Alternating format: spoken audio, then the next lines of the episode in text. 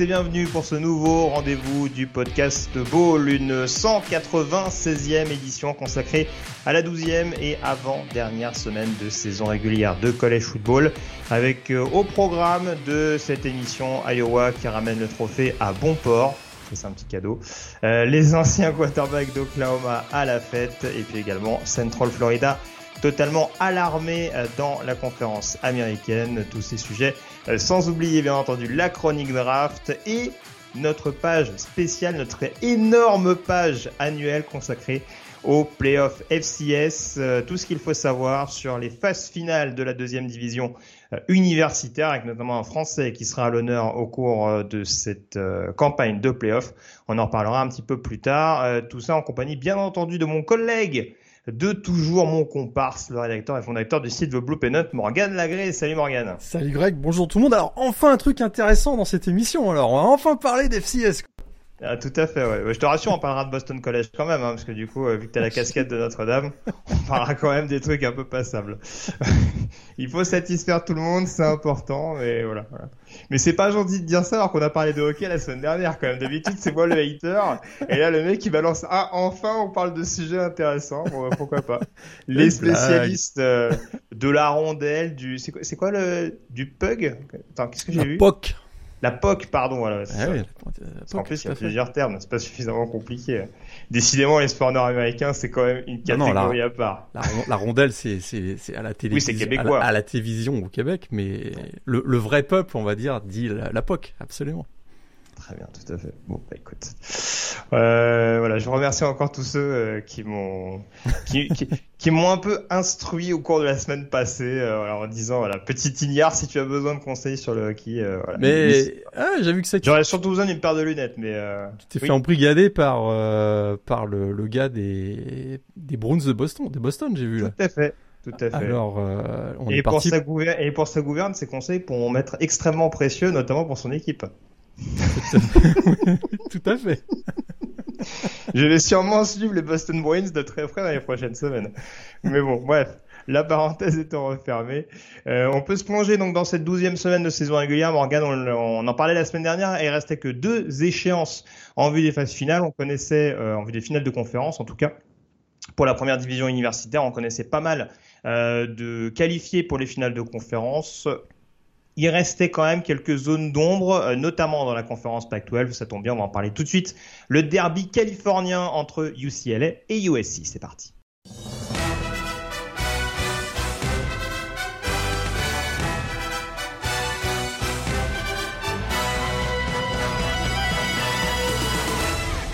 Une rivalité un classique, j'ai envie de dire, une rivalité très attendue chaque année, peu importe le bilan euh, des deux formations, Morgan. Et cette année, forcément, euh, il y avait un intérêt encore plus euh, croissant autour de ce duel entre les Bruins et les Trojans. Alors, c'est sûr que UCLA sortait d'une semaine avec un, un petit bobo sur la tête. Hein, on se rappelle, sans mauvais jeu de mots d'ailleurs, avec leur receveur.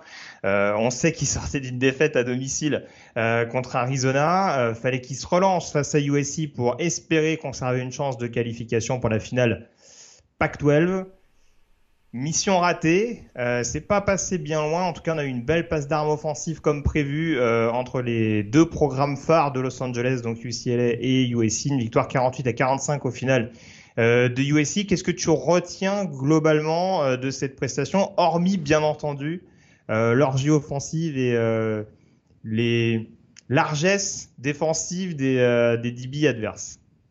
D'abord, on avait une super ambiance au Rose Bowl et on peut dire que cette année, ça a été assez rare euh, de voir le stade euh, quasiment plein. On sait qu'il y a une partie de la tribune qui a été qui a été fermée, mais il y avait quand même 50 000, euh, un peu plus de 50 000 spectateurs. Donc grosse ambiance, gros match de Pac-12, bientôt de Big Ten. Euh, Et puis on s'attendait à un duel entre DTR, donc Dorian Thompson Robinson et Caleb Williams, les, les quarterbacks des deux équipes. Et on a assisté effectivement à un mano à mano, une belle passe d'armes. Écoute, ça a été, les deux équipes se sont rendues euh, coup pour coup. Ça a plutôt bien démarré pour US, pour UCLA, pardon. C'est vrai qu'UC a eu du retard à l'allumage. Encore une fois, j'ai envie de dire, parce que c'est pas mhm. ces dernières semaines, c'est c'est pas la première fois que ça leur arrive.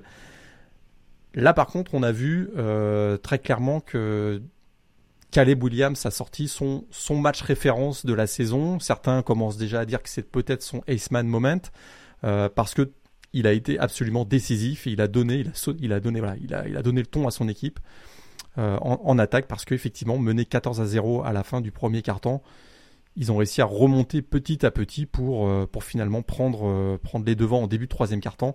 Et, ça, et ensuite, ils ont réussi à dérouler. Encore une fois, ça a été un mano à mano. Hein, les deux équipes se sont rendues coup pour coup.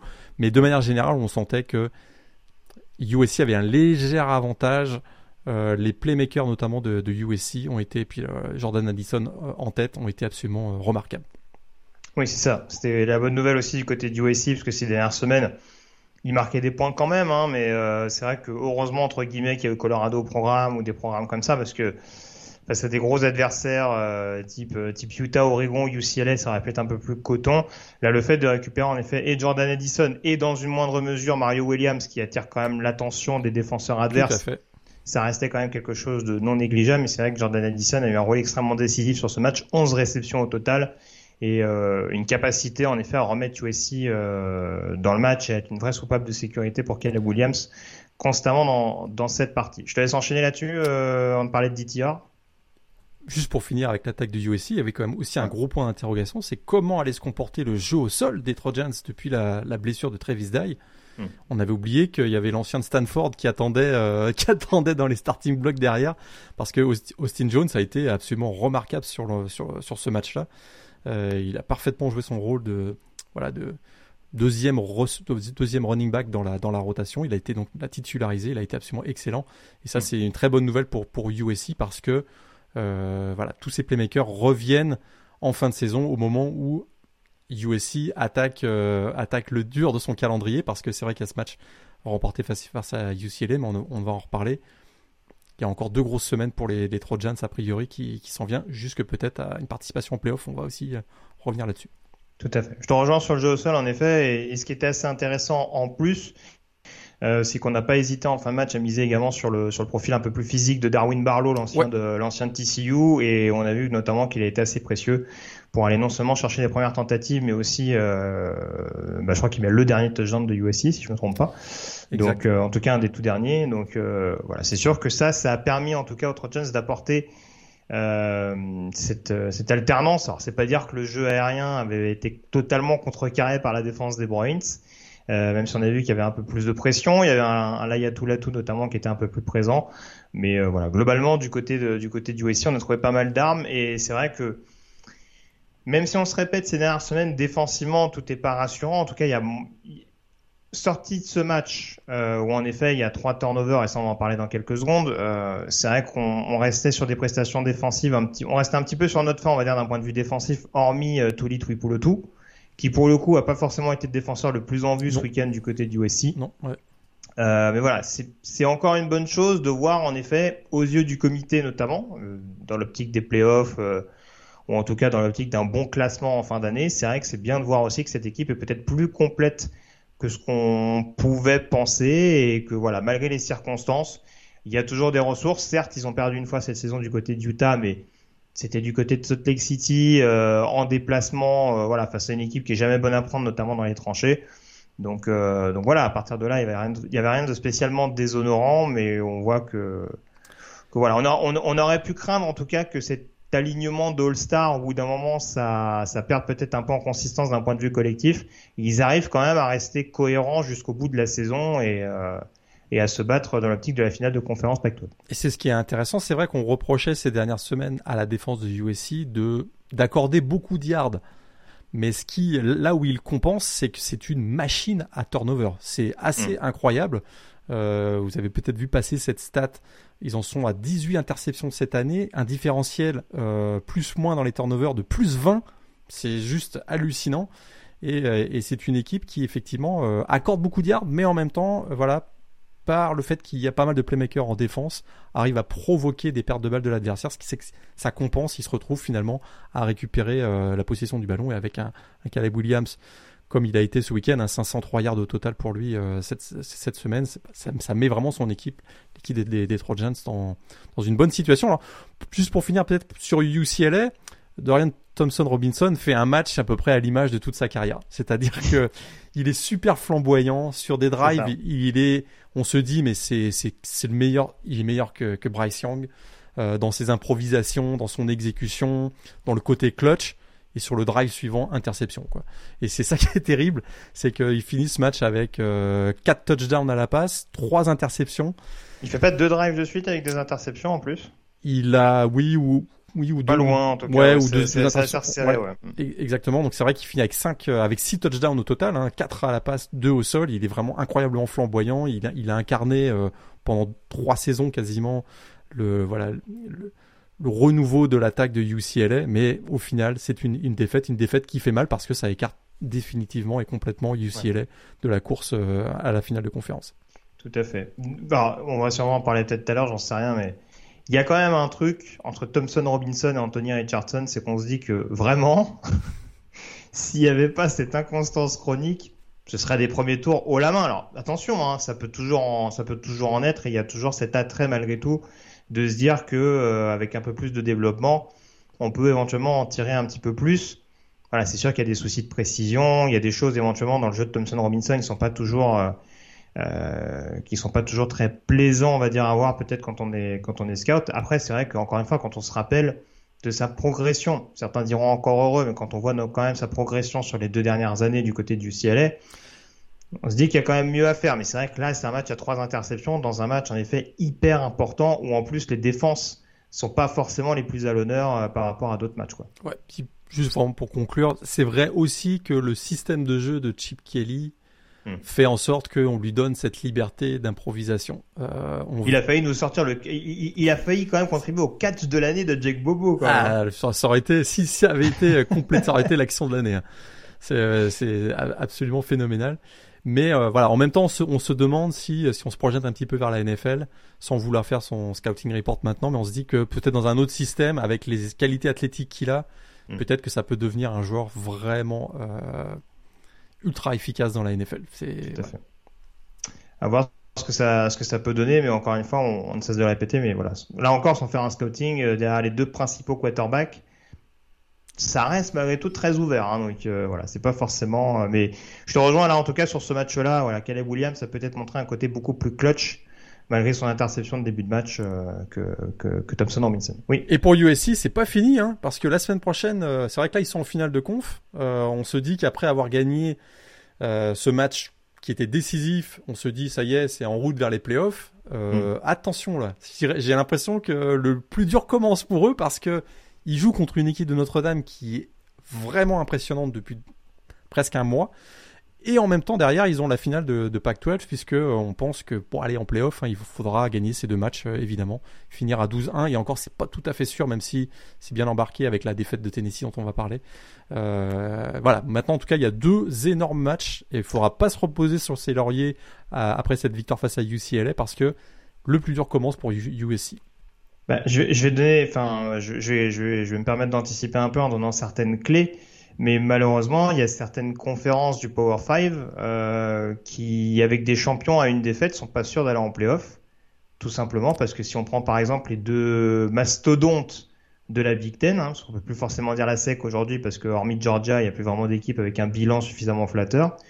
Mais si on prend les deux mastodontes de la Big Ten, euh, si Ohio State ou Michigan perdent un fil l'un contre l'autre, est-ce que forcément tu dégages une équipe des playoffs? Rien n'est moins sûr par rapport au niveau de la, de la Pac-12 et de la CC. C'est le comité des playoffs qui, qui déterminera ça en fonction des, des, des, circonstances, en effet, du contenu notamment qui sera proposé par USC la semaine prochaine contre Notre-Dame. Tout à fait. Ah, le scénario le plus chaotique, c'est une victoire de LSU contre Georgia en finale de la série. Parce que alors là, alors là, attachez-vous parce qu'il risque d'y avoir du, de la controverse euh, à gogo, on va dire. euh, USC qualifié donc pour la finale de conférence Pac-12 avec cette victoire 48 à 45 face à UCLA. Euh, reste à connaître désormais son adversaire. Euh, Oregon a pris une grosse option ce week-end, euh, victoire face à Utah à domicile. Alors on sait que voilà les dernières rencontres entre Oregon et Utah avaient été un petit peu douloureuses euh, pour les Ducks. Hein. On se rappelle notamment de la fin, la dernière semaine de saison régulière, je crois, en tout cas la toute fin de saison régulière l'année dernière et la finale de conférence. On s'est bien repris du côté de Eugene cette année. Euh, Bonix a fait du Bonix, avec peut-être un peu plus d'inconstance, pardon, que ces dernières semaines. En revanche, c'est peut-être plus la défense qu'a pris le, qu'a mis le bleu de chauve sur ce match-là euh, pour, pour contrecarrer clairement cette attaque de Utah si on veut même pousser la blague un peu plus loin, on peut dire que Cameron Rising a fait du Bonix, c'est-à-dire qu'il a enchaîné les interceptions. C'est une blague. Bonix est très très bon cette année, mais c'est vrai que les deux dernières les, deux derniers matchs de, Oregon face à Utah, ça avait fait mal. 38-7 hein. en saison régulière l'année dernière et la semaine suivante ou deux semaines plus tard, 38-10 en finale de conf. Donc effectivement, il y avait de la revanche dans l'air et de la revanche avec un Bonix euh, diminué puisqu'on sait qu'il a démarré ce match avec une blessure de la cheville. D'ailleurs, il a quasiment pas été utilisé au sol. Euh, on l'a vraiment vu un Bonix euh, dans la pocket cette fois-ci. Hmm. Et, finalement, euh, c'est la défense de, Oregon a été voilà, a, pris le relais, on va dire, et a, permis de, aux Ducks de remporter cette rencontre en provoquant, donc, comme je le disais à l'instant, trois interceptions notamment sur Cam Rising, Noah Sewell notamment, a réussi euh, une interception dans ce match. Et, euh, il, revient, il revient mieux quand même. Hein. Même sur le run stop, on sent qu'il est déjà un peu plus, un peu plus, comment dire, tranchant, on va dire. Exactement. Euh, Bennett Williams également qui a réussi donc une interception dans ce match, 14 plaquages sur sur ce match. Et effectivement, ben au final. une équipe de Oregon qui avait accordé plus de 500 yards face à Washington la semaine précédente là, a fini avec 329 yards. Ouais, et surtout à limiter, ça, ça a été. on savait que Tavion Thomas, hein, le, running back de Utah, pouvait être un, des facteurs clés, un X-factor dans ce match. 55 yards. Donc c'est sûr mm. qu'à partir de, ce moment-là, euh, ils, étaient dans une meilleure configuration pour aller remporter une victoire extrêmement importante parce que maintenant, pour Oregon, ben, c'est la, guerre civile qui pointe le bout du nez et une victoire euh, face à Oregon State samedi prochain et ils ont leur billet en poche pour euh, retrouver USC en finale de la Pac-12. C'est ça, ils ont leur destin en main. Par contre, une défaite du côté de Corvallis face à Oregon State. Oregon State, qui on rappelle quand même, est, plus qu'un poil à gratter dans cette, dans cette conférence. Hein. Ils ont par exemple épinglé, euh, que je dise pas de bêtises, euh, euh, non, ils avaient posé des problèmes pardon à, à USC, euh, il y a quelques semaines de ça justement euh, justement sur leur terrain. Euh, ils ont ils ont bataillé avec Washington également il y a 15 jours du côté de Seattle. Ils sont dans le top 25 hein. ils ont ils ont perdu 3, points à Washington effectivement il y a 3 semaines à peu près. Mais ils sont 23 ils sont numéro 23, c'est possible qu'ils grimpent un peu plus cette semaine ouais. ils perdent ils perdent ils perdent de 3 points à Washington et de 3 points contre USC. Voilà. Euh, euh, ah, et on rappelle en plus avec des avec un quarterback et un running back euh, presque tout neuf avec avec Gal Branson et Martinez. Donc donc vraiment c'est globalement cohérent ce que met en place Oregon State, une défense qui est beaucoup moins exposée qu'elle ne l'était la saison dernière. Donc ça restera un match piège pour Oregon. C'est jamais une partie de plaisir ces dernières années de jouer face à Oregon State.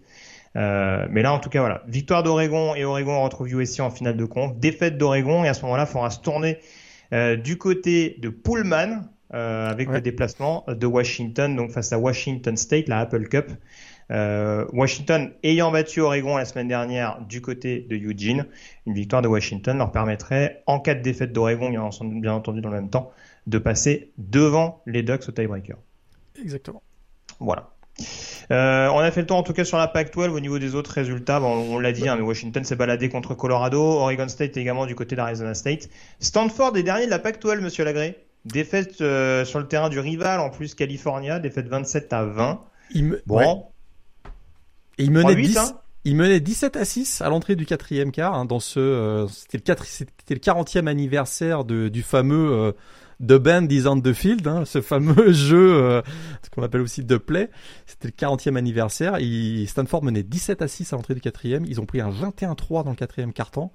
Et euh, je sais pas si tu as vu passer cette stat, mais un set en match intra-conférence.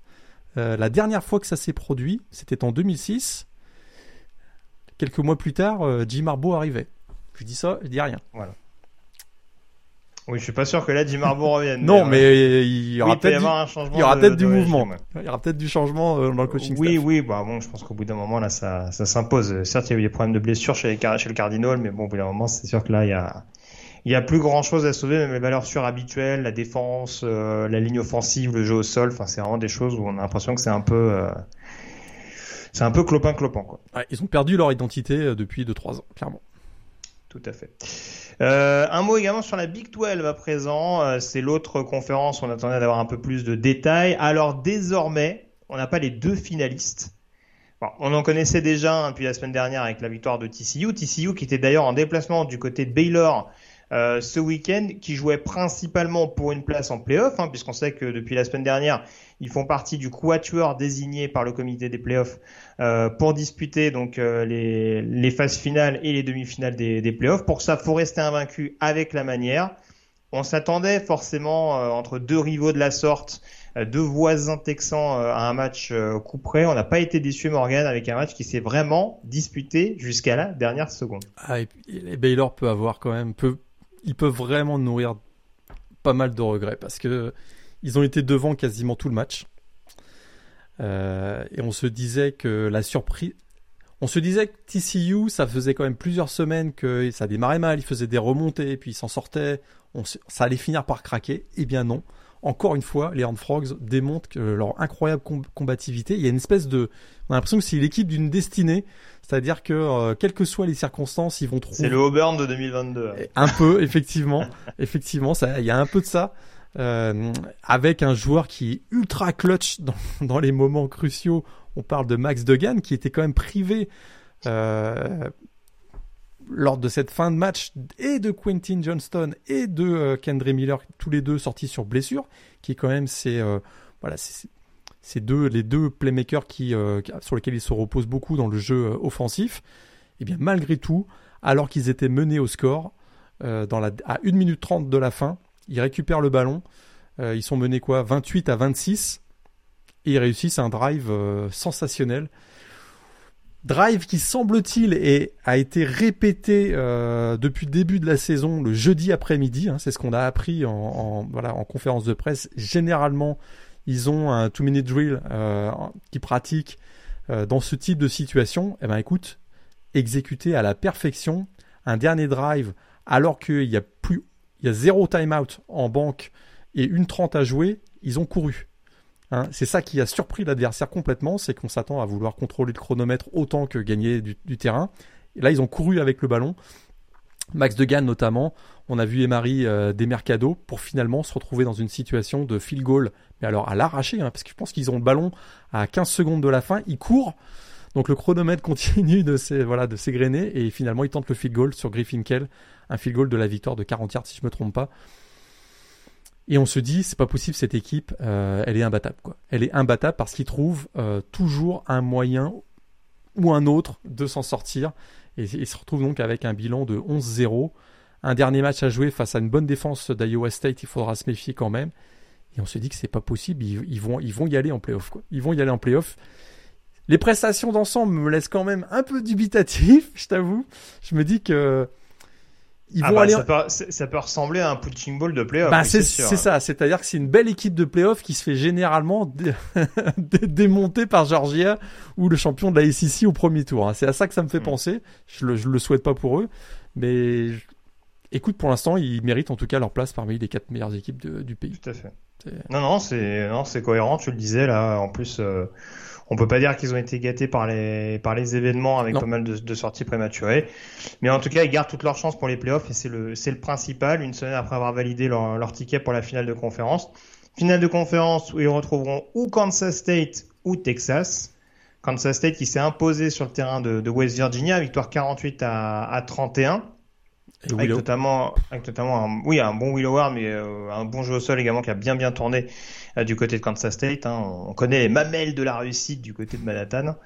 Et euh, voilà. Le... Mais le voisin Kansas n'a pas fait de cadeau à Kansas State, en tout cas a bien eu du mal à en faire puisqu'il fallait contenir Bijan Robinson pour ça. Et c'est un nouveau show, hein, Morgan, un nouveau show Bijan. Euh, du côté de du côté de Lawrence, donc avec une victoire, une large victoire de Texas face à Kansas. Euh, cette fois-ci, on ne s'est pas fait peur du côté des Longhorns et on garde une chance grâce à cette victoire acquise justement il y a quelques semaines du côté de Manhattan d'éventuellement coiffer Kansas State au poteau. Alors je disais que Kansas n'a pas fait de cadeau euh, en ne battant pas Texas. Kansas peut faire un cadeau à Texas en battant Kansas State. et voilà. Il faut que Texas gagne dans le même temps malgré tout. Ça, Ce sera contre Baylor. Texas joue contre Baylor et Kansas. À Texas. Hein. Euh, à Texas effectivement et euh, donc Kansas State jouera à domicile le Sunflower Showdown contre euh, Kansas. Mais vous le savez, Rivalry Week, tout oui, est possible, tout est et possible. Puis, et puis c'est pas cette saison où on va dire bon voilà les les Kansas Payassons machin tout ça. Alors, voilà. Là, ils vont arriver. Je pense que voilà, ça, ça, ça, va batailler sec. Même si on a vu en effet que dans la deuxième partie de saison, ils étaient un peu plus dans le dur les Jayhawks, mais voilà. Quand, Kansas State a en tout cas toutes les cartes en main, mais euh, voilà, Texas euh, garde quand même une chance. Déjà par rapport à la saison dernière, ils seront quand même éligibles pour un bowl, hein, c'est déjà la moindre des choses pour Steve Sarkisian. Après, je pense qu'il y aura peut-être des petits regrets euh, de voir laisser passer la finale de conférence quand on voit que voilà, les Longhorns sont quand même réussi à proposer des contenus parfois assez, assez plaisants. Et c'est aussi l'exigence de la Big 12, faut, faut être performant d'une semaine à l'autre. Exactement. Alors, on va passer dès à présent à la Big Ten pour parler de la Big Ten West, Morgan. Je le disais, Iowa ramène le trophée à bon port puisque le cochon, alors reste du coup à Iowa City. Il me semblait qu'il était. Euh... Ouais, et puis ça fait, c'est la huitième année d'affilée qui. Ah, ici plaît. Hein. Ah, ici plaît, ouais. Ah bah écoute, hein, en tout cas. Tu parles bien euh, du Floyd of Rosedale, hein, c'est de ça dont tu parles. C'est pas. Oui, tout à fait. c'est pas, c'est pas la saison du cochon euh, dans les fermes françaises. Non, non, c'est non, c'est bien de ça dont je parlais. D'accord. Euh, voilà. En tout cas, c'est un trophée qui porte bien son nom pour la rivalité, hein, parce que ça fait plusieurs années maintenant. Enfin, c'est pas systématique, mais en tout cas, le spectacle n'a pas vraiment été au rendez-vous. Alors, je, alors, je ne sais pas si je je, vais pas forcément dire heureusement pour Iowa, il y avait le quarterback backup du côté de Minnesota. Hein. Euh, notre camarade, donc j'ai déjà oublié le nom, Kenyak Matisse, je sais plus comment il s'appelle. C'est ça, hein Exact. Je vais pas écorcher son nom, je l'ai pas sous les yeux. Ouais. Mais euh, voilà, petite prestation de Spencer Petras, c'est pas grave, la défense a fait le boulot du côté d'Iowa. Ah bah, donc, euh... Zéro interception, je dirais une super ah bah prestation de, Spencer il a surperformé. Tout à fait, il, a, surperformé. Je pense qu'on peut le dire, il a fait une meilleure semaine que DTR. Écoute, malgré les 263 yards euh, au sol de Mo Ibrahim, c'est une équipe qui réussit, euh, qui réussit. Ah par contre oui, c'est sûr que le run stop, par contre oui, c'est plus le jeu contre la passe qui a été efficace parce que ouais, au sol, euh, waouh, dur. Ils, se font encore euh, balader dans le dans la bataille des yards. Hein. Ils sont encore largement dominés par par Minnesota, mais ils s'en sortent. Comme d'habitude, une interception et en fin de match, une interception du linebacker vedette Jack Campbell et puis derrière, voilà, ils vont gagner euh, les yards suffisants pour aller tenter un, un, field goal de la victoire à 30 secondes de la fin. On, on l'avait dit il y a trois semaines. vu, le vu le chaos que qu'il y a actuellement dans la Big Ten West, ça allait se terminer par Iowa champion de la Big Ten West. Ils sont à un match, à une victoire près face au face au rival Nebraska de effectivement retourner euh, au Big Ten Championship Game pour aller. Ils reçoivent les, ils reçoivent les je te coupe, excuse-moi, mais ils reçoivent Nebraska en plus. Tout à fait, le jour donc c'est Black Friday, donc ça va être ouais, Black, euh, vendredi là, Black Friday, Black Friday. Donc effectivement, euh, ils sont ils sont bien partis pour aller retourner en finale de conférence. Écoute, c'est leur attaque est tellement pitoyable qu'on se demande comment c'est possible. Hmm. Mais euh, mais ah bah, alors, honnêtement, on parlait de TCU qui peut servir de punching ball en playoff. Je pense que Iowa va nous refaire le coup cette année du punching ball en finale de conf. Hein. Ils, ouais, ils avaient quand même bien résisté contre euh, Ohio State, tu te souviens? Mais, euh, mais effectivement, à Michigan, ils s'étaient fait détruire. Quoi. Mais là, sur un terrain neutre. Euh... Alors, ils sont à égalité avec Purdue. Oui. L'avantage qu'ils ont, c'est qu'ils ont gagné à West Lafayette il y a quelques semaines, donc c'est ça qui joue euh, clairement en leur faveur. Purdue qui joue contre Indiana, il me semble que c'est une rivalité classique de fin de saison pour, les Boilermakers. Donc c'est gérable, on va dire, même si euh, Purdue a pas été étincelant ce week-end face à Northwestern, mais le plus important c'était de s'imposer. Ouais. Euh, donc voilà, donc passe d'armes entre les deux programmes. Illinois qui perd dans le même temps du côté de Michigan, mais qui perd sans démériter pour le coup, hein, parce que là aussi on parlait du field goal de, de Griffinkel à la dernière seconde pour TCU. Euh, Illinois, certes, c'est leur troisième défaite de suite, hein, après Michigan State et, euh, et, bah, Purdue, justement. Euh, mais là, du côté de Michigan, ils ont posé beaucoup, beaucoup de problèmes, et pas uniquement euh, avec la sortie de Blake Corn. Écoute, grosse frayeur pour les, Vol pour les Wolverines. Hein. Très sincèrement, à partir du moment où, Illinois est passé devant grâce au deuxième touchdown au sol euh, de Chase Brown. Je sais pas comment je fais pour oublier Chase Brown. De Chase Brown. Euh, mon, mon, franchise player de toute ma saison fantasy. On, on s'est beaucoup inquiété du côté de Michigan parce que, et on voyait bien que sur la sideline, on commençait à. Alors ça, on commençait à à trembler un petit peu. Alors c'est vrai que ça va une défaite de Michigan n'aurait pas eu un impact si énorme que ça pour, mm. pour les Wolverines. Je m'explique. Avec une victoire face à Ohio State la semaine prochaine et un éventuel titre de Big Ten, ils avaient quand même leur titre, leur billet pour les playoffs en poche malgré une défaite face à Illinois. Par contre, c'est vrai que euh, voilà, on préférait éviter de éviter d'avoir voilà. Oui, c'est aussi une question de classement. Après, Exactement. Ça dépend. Tu peux te retrouver euh, quatrième et te retrouver contre ben voilà. Georgia par exemple. Et, voilà. et, ben voilà. Et effectivement, ils s'en sont euh, voilà, ils s'en sont sortis sauvés par le par le pied finalement de Jack Moody, euh, field goal à la à 9 secondes de la fin. Il y a des matchs voilà. Dans une saison, il y a des matchs comme ça où on est un petit peu moins bien. C'était c'était ce coup, voilà, c'était c'était ce match-là. Euh, USC avait perdu à Utah dans un match un peu voilà de moins bien. Là, Michigan réussit à gagner. Donc euh, c'est mm. plutôt c'est plutôt. Euh... Oui, on, on, a, on a vu que Georgia a eu des problèmes à Missouri il y a quelques semaines. USC encore une fois, puisqu'on reprend l'exemple, je parlais d'Oregon State aussi. Enfin, voilà, c'est sûr que d'une semaine à l'autre, c'est très très rare une équipe qui gagne de 30 points. N'est pas le LSU 2019 qui veut non plus. Tout à fait. Donc, euh, donc voilà, mais oui. La oui. seule chose qui peut peut-être un peu inquiéter, c'est que le jeu au sol était en panne même avant la sortie de Black Corum. Black Corum s'est blessé. Il semblerait que les premiers examens, les résultats des, premiers examens sont plutôt encourageants. En gros, c'est pas saison terminée pour euh, Black Corum, mais mais le jeu au sol était en panne quand même hein, face à la défense de Illinois et ça, ça peut inquiéter parce que euh, on va pas se mentir, hein, Michigan c'est avant tout une équipe qui gagne ses matchs par le jeu au sol. Donc euh, attention, attention quand même, petit euh, petite frayeur. Je dis, alors je disais peut-être une bêtise. Est-ce qu'il y a un scénario où, où Iowa ou Purdue peut être coiffé sur le poteau? Genre, il y a des défaites des Hawkeyes et des Boilermakers. Est-ce que Illinois ou Minnesota, d'un point de vue fiche global, peut pas, peut pas tirer la queue du Mickey? Je crois que si Purdue et Iowa perdent, euh, Illinois peut s'en sortir encore, effectivement. Oui, parce que Illinois a battu notamment Minnesota, ils ouais. ont battu Iowa, de mémoire. Ils ont battu mmh. Iowa, oui. Illinois, il me semble, a battu Iowa, ouais.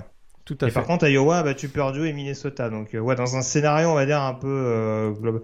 Mais après, oui, c'est ça, parce que Illinois, ils ont, ils ont tous la même fiche globale 7-4. Ouais. Mais du coup, si Illinois gagne le dernier match et que Purdue et Iowa perdent le, perdent le, perdent, perdent le leur, pardon, je, je vais réussir à parler français. Peut-être qu'Illinois a quand même un petit moyen. Je crois qu'Illinois joue Northwestern en dernière semaine. Donc, ouais, le classique euh, face à Northwestern. Ouais, tout à fait. C'est pas un joueur pour les Fighting Illinois. Il va falloir beaucoup, beaucoup de scénarios favorables, puisque Purdue qui perd contre Indiana et Iowa qui perd contre Nebraska vu la forme des équipes cette saison, euh, c'est pas non plus totalement dit. Euh, je parlais de Michigan pour en revenir du coup à la Big Ten Est, puisqu'on attendra de voir un petit peu ce qui va se passer à l'Ouest, notamment entre Iowa et Purdue. Euh, Michigan qui s'impose donc sur le fil face à Illinois. On a été un peu bousculé aussi du côté d'Ohio State sur les terres de Maryland. victoire 43 à 30. on était même mené à la pause, je crois, par, par les Terrapins. Il y a un field goal, il y a un, alors il y a 13 à 10 à un moment donné. Je sais pas si c'est en fin de deuxième mi-temps ou en début de troisième. 13-10 à la mi-temps, ouais, t'as raison. C'est ça, ouais. ouais. Et euh, ouais, il y a un, il y a un pun bloqué plutôt qui, qui remet bien Ohio State dans le match. Ouais. Euh, Maryland a espéré, hein, je crois qu'il récupère le ballon avec une possession d'écart dans les dernières minutes et, euh, et bon, voilà, il y, a, il y a notamment des actions clés, je crois, de, de Zach Harrison en toute fin de partie. Mais euh, du côté d'Ohio State, on va dire qu'on on continue de plier sans rompre. C'est pas forcément l'équipe qui impressionne le plus, mais en tout cas, là aussi, ça reste une équipe dans un tout, dans un, dans un tout autre registre pardon, que Iowa. C'est une équipe qui fait des jeux pour aller chercher la victoire. Et il commence un peu, on voit que l'absence des playmakers en attaque commence à se faire sentir quand même, hein, parce que c'est vrai que là sur ce match, on avait encore l'absence de Jackson Smith et Njigba, le receveur plus important encore les absences de euh, Mian Williams et la présence de Trevion Anderson, mais on voyait bien qu'il jouait sur une jambe. Mm. Donc là, du coup, euh, ça mettait quand même la, beaucoup de pression sur CJ Stroud. Chapeau à la défense. Il y a eu beaucoup d'agressivité de l'équipe de Maryland qu'on n'avait pas du tout vu euh, quasiment de la saison. Euh, et du coup, on a vu Dallan Hayden, le freshman, de, le running back freshman de, des Buckeyes, sorti un peu de nulle part, qu'on avait vu à l'occasion cette saison. Mais là, il a été vraiment décisif, 146 yards et deux touchdowns il a, rendu de, de fiers services parce qu'effectivement, dans le quatrième carton, on sentait que Maryland poussait, poussait, revenait généralement euh, très proche. Hein, ils sont revenus euh, voilà, à trois points. Mais défensivement, voilà, il y a, y a, quand même des gros playmakers aussi en défense du côté des, des Buckeyes. Et tu as parlé de Zach Harrison, il réussit notamment un strip sack qui, euh, qui assure la victoire.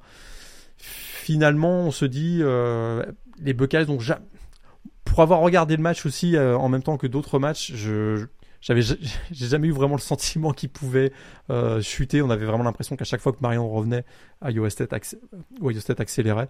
Mais euh, petite frayeur quand même. Hein. Clairement, petite frayeur quand même. Bon petit match de Tolia Tagovailoa quand même. Bon match de Tolia Tagovailoa, absolument. Euh, très très combatif dans la dans la voilà dans le dans la lignée des matchs de la famille euh, Tagovailoa. Euh, efficace. Des fois, on a l'impression qu'il va avoir deux trois vertiges à force de faire quatre fois le tour de lui-même, mais. Euh... Mais en l'occurrence, oui, ça a été, ça a été décisif. Je pense au touchdown, par exemple, de Jason Jones à un moment donné pour, pour vraiment recoller tout près.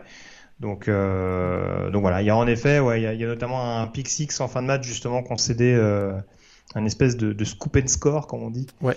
Euh, c'est Steel Chambers, je crois, qui met le, le touchdown victorieux pour, euh, pour Ohio State. Steel Chambers, effectivement. Mais tu, tu as raison, en tout cas, on a vu un Tulia Tagovailoa qui, enfin, je trouve, dans un match, dans un gros match, euh, trouvait ses receveurs. Hein. On sait qu'ils ont bien recruté ces dernières années, notamment, on pense à Rakim Jarrett, euh, à Jason Jones. Et euh, bah, souvent, cette connexion s'effondrait un peu dans les gros matchs. Là, pour le coup, euh, ça, ça, a tenu, ça a vraiment tenu le coup pendant une grande partie de la rencontre. Il me semble que c'est possible pour le coup une année de plus à College Park. Je pense que ce serait pas forcément déconnant euh, pour permettre justement à cette équipe de, de Maryland de progresser encore un peu plus. Bah, avec euh, avec Roman MB en plus qu'on qu'on avait extrêmement prometteur cette saison, euh, ça peut vraiment continuer d'avoir une, une bonne allure la saison prochaine du côté des thérapies. Il y a très clairement un noyau de jeu, joueurs super intéressants qui qui par contre c'est vrai que ce sont des juniors. Mmh. Je crois qu'il risque d'y avoir un, gros exode, mais si tout ce monde-là reste la saison prochaine, euh, c'est une équipe qui, euh, on l'a vu sur ce match-là, peut, créer des problèmes parce qu'il y a un bon noyau de playmaker, effectivement. Tout à fait. On passe à la conférence SEC à présent. On va essayer d'aller relativement rapidement. Alors, au niveau de la SEC pour commencer, donc on rappelle, donc LSU euh, assuré de disputer la finale, qui ne s'est pas fait peur euh, face à UAB, hein, euh, large victoire 41 à 10 hein, dans un calendrier un petit peu un, espèce de, de cupcake match euh, face à un programme de, de CUSA. Donc euh, voilà, ça a déroulé du côté de Louisiana State.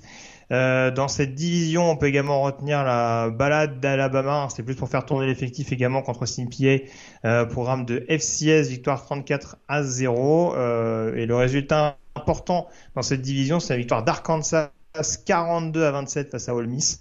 Et alors, je crois que c'est une des prestations les plus abouties cette semaine, Morgan, puisque Ole Miss a réussi à perdre face à Arkansas en mettant 703 yards en attaque. Ouais. Donc, donc 480 au sol? Euh, Au-dessus de 450 au sol. Il y, a, il y, a, deux coureurs à plus de 200 yards. Hein. Zach Evans et euh, Quinshon Jenkins sont tous les deux à 200 yards et plus. Et ils perdent quand même. ils perdent quand On peut dire que Raheem Sanders, il a un peu couru aussi de l'autre côté. Ouais, tout à fait. On se souvient que Houston avait également perdu un match il y a quelques semaines euh, en faisant 710 yards, je crois, au total. Là, effectivement, euh, ils sont, ils ont pris une gifle assez tôt. En fait, ils se sont retrouvés menés 42 à 6. Hein. C'est vrai qu'ils sont réveillés en fin de match avec trois touchdowns notamment, mais euh, on voit que cette équipe d'Arkansas, KJ Jefferson faisait son retour. Et ça, ça, ça a aussi eu son impact parce qu'il lance trois passes de touchdown. Mais effectivement, on a eu un Raheem Rocket euh, Sanders qui a été fantastique. 232 euh, yards, 3 touchdowns. Et c'est une équipe qui euh, d'Arkansas qui peut aussi avoir des certains regrets parce que ils ont souffert de blessures et on voit que quand c'est une équipe qui est bien en place avec ses playmakers, avec ses joueurs décisifs, c'est une équipe qui peut battre à peu près n'importe qui dans la SEC West. Et donc là, il l'emporte 42 à, 27. c'est une équipe d'Olmis qui a vraiment beaucoup beaucoup souffert sur ce match. Il y a eu quelques quelques décisions euh, d'arbitrage parce que je sais qu'il y a eu deux touchdowns qui ont été refusés euh, notamment à, à Ole Miss notamment un je pense que c'était un holding euh, vraiment contestable mais ça explique pas la déroute de manière générale d'Arkansas sur ce match-là en tout cas. Tout à fait. Puis pour finir dans la division, euh, Auburn qui continue bien, hein, fiche de 5-6 Eh ouais. pour Auburn, on en parlait la semaine dernière. Alors c'est sûr qu'il jouait Western Kentucky qui est un adversaire un peu plus abordable. On peut, on peut toujours croire à un bowl. Hein. Euh, L'Iron Bowl, ça reste un match extrêmement euh, particulier et celui face à Tuscaloosa, à celui à Tuscaloosa, pardon, face au Tide la semaine prochaine ne fera pas exception à la règle. Euh, mais en tout cas, voilà, ça se reprend bien. Pas de stats répertoriés pour, pour Jeffrey Mba, l'admin défensif français sur ce match-là. Mais un jeu au sol qui continue d'être toujours aussi bien huilé entre Tank Bixby et Jarquez Hunter. Donc voilà, ça, ça interroge toujours sur éventuellement le fait que Cadillac Williams peut rester ou pas. Je suis pas plus convaincu à l'issue de cette semaine. Mais en tout cas, ça confirme bien. Euh, et juste peut-être avant que tu rebondisses là-dessus, euh, on attendait que Texas A&M mette les choses au clair contre UMass, euh, qui tape du poing sur la table pour montrer qu'il était le cadre de ce match. Bah, victoire 20 à 3 de Texas A&M. Ouais, pour Auburn, on espère que Cadillac Williams va au moins rester dans le coaching staff parce que vraiment il apporte énormément d'énergie. On voit que c'est une équipe et même dans le public, il y avait beaucoup plus d'ambiance. Alors qu'on sait que la saison est, foutue hein, pour les Tigers. Euh, on, on a l'impression qu'il y a une deuxième vie en cours du- d'une même saison pour euh, du côté des Tigers d'Auburn et puis pour euh, Texas A&M. Écoute, euh, Kyle Field vide quasiment à la mi-temps. Ah, le fameux 12e homme. ah, le fameux 12e homme. Voilà, ils étaient 12, ouais, effectivement, dans les, dans les, dans les tribunes. hein. C'était, ah, ça faisait pitié. Ça, franchement, pour une équipe qui, qui Ah avait bah là, des le ballon, le ballon s'est dégonflé au fil des semaines, mais euh, de Ah, manière bah, assez incroyable. l'explosion incroyable. Et effectivement, une équipe- Vivement le match contre LSU la semaine prochaine. Si tape LSU la semaine prochaine, alors là, on va, on va tomber de notre chaise, on va dire. Dis donc, en termes de dynamique. non, là, et c'est une équipe qui justement n'a plus de vie. On a l'impression dans cette, euh, dans cette saison. Et il est temps qu'on passe à, à- voilà, qu'on tourne la page et qu'on se focus sur la saison prochaine. Tout à fait. En tout cas, si Auburn joue un bowl, j'espère qu'ils joueront contre SMU. Hein, parce que voir Cadillac jouer contre les Mustangs, je pense que ce sera quelque chose, ce sera un petit rêve. euh, voilà. Je pourrais le cocher. Voilà, j'ai vu Fait. ça. Euh, dans la SEC Est, Georgia qui s'impose dans un match extrêmement défensif, hein, aux surprises sur le terrain de Kentucky. Donc victoire 16 à 6 euh, de la part des Bulldogs. C'était moche. Ouh là là Oui. là là, ça c'était très très moche ce, ce, ce match. Et encore une fois, une prestation euh, offensive très poussive des, des Bulldogs. Hein. Écoute, euh, c'est pas la première fois cette saison. Alors c'est sûr que dans un gros match comme celui qu'on avait vu contre Tennessee, on a vu que ouais, quand ça quand ça compte vraiment, ils sont capables d'élever leur niveau Bah, de jeu. c'est ça, c'est facile à dire, mais j'ai l'impression qu'ils s- ils- ils se mettent un peu trop, je trouve, au niveau de l'adversaire. Pas Exactement. que, t'es- pas que Kentucky soit un mauvais adversaire en soi, mais comme Kentucky, du coup, bah, joue plus sur des armes, on va dire, un peu. euh, Enfin voilà, mise peut-être un peu plus sur, sur le côté euh, bataille défensive, etc., sur ce genre de prestations-là, bah, on se dit, oh, oh, on y va, on va pas trop. On va pas trop se fatiguer, on va assurer le coup, on va pas trop se blesser euh, dans la dernière ligne droite et tout. Enfin voilà. Enfin, tu vois, pour, pour rebondir sur ton propos sur Ohio State, je dirais pas que j'ai eu peur pour Georgia, mais c'est, enfin, moins peur en tout cas que leur match face à Missouri. Mais c'est vrai que c'est typiquement ce genre de match où tu dis, bon, visiblement ils sont venus, mais voilà, s'ils avaient joué en claquette, ça aurait été pareil, quoi. Euh, la semaine prochaine, ils, ils jouent contre une équipe qui a besoin d'une victoire pour aller en bowl. hein. Tout à fait. Mais qui apparemment euh, a, fait, a fait quelques surprises euh, ce week-end. On en reparlera Ouais, dans quelques secondes. Parlant de surprises, qu'est-ce qui s'est passé dans la SEC Morgan? Alors, qu'est-ce qui t'étonne le plus? Est-ce que c'est la victoire? Parce que forcément, faut en parler. Enfin, la victoire, la déroute plutôt de Tennessee sur le terrain de South Carolina, défaite 63 à 38 pour un programme qui était classé numéro 5. Fin de saison pour Hendon Hooker. Alors là, euh, le match cauchemar pour, euh, pour le programme de Knoxville. Ou la victoire de Vanderbilt contre Florida, victoire 31 à 24. Et à l'instar d'Auburn, et à l'instar du programme d'ACC dont on va parler dans quelques secondes, Vanderbilt est à 5 victoires pour 6 défaites. Et peut potentiellement jouer un bowl, monsieur Lagré. Près de 3 ans sans victoire en match intra-ACC pour les Commodores de Vanderbilt. Ils viennent d'en gagner deux d'affilée. C'est la première victoire à domicile des Commodores contre les Gators de Florida depuis 1988. Gros match d'ailleurs de euh, Ray Davis, l'ancien running back de Temple. Et là, on se dit, avec une équipe de Tennessee qui, de manière totalement, Oui, parce que Vanderbilt joue Tennessee en dernière semaine. totalement, voilà, Tennessee qui, de manière totalement inexplicable, parce que bon, il y a la blessure de Hendon Hooker, mais qui arrive en fin de match, et malheureusement, effectivement, tu l'as dit, Ouais. c'est saison terminée, mais la- le, le sort de la rencontre était déjà joué depuis bien longtemps. face à une équipe de South Carolina, écoute, qui tournait à 20 points de moyenne par match euh, en confrontation intra-SEC depuis le début de la saison, qui venait Bah, de il se... jouait sans quarterback. Ah, voilà, attends, il venait de se faire détruire par Florida la semaine précédente, hein, qui jouait avec un quarterback qui avait lancé 8, 8 touchdowns depuis le début de la saison, 8 hein, Tout à fait. et qu'il a, on parle de Spencer Rattler, euh, réussi son meilleur match en carrière, très clairement.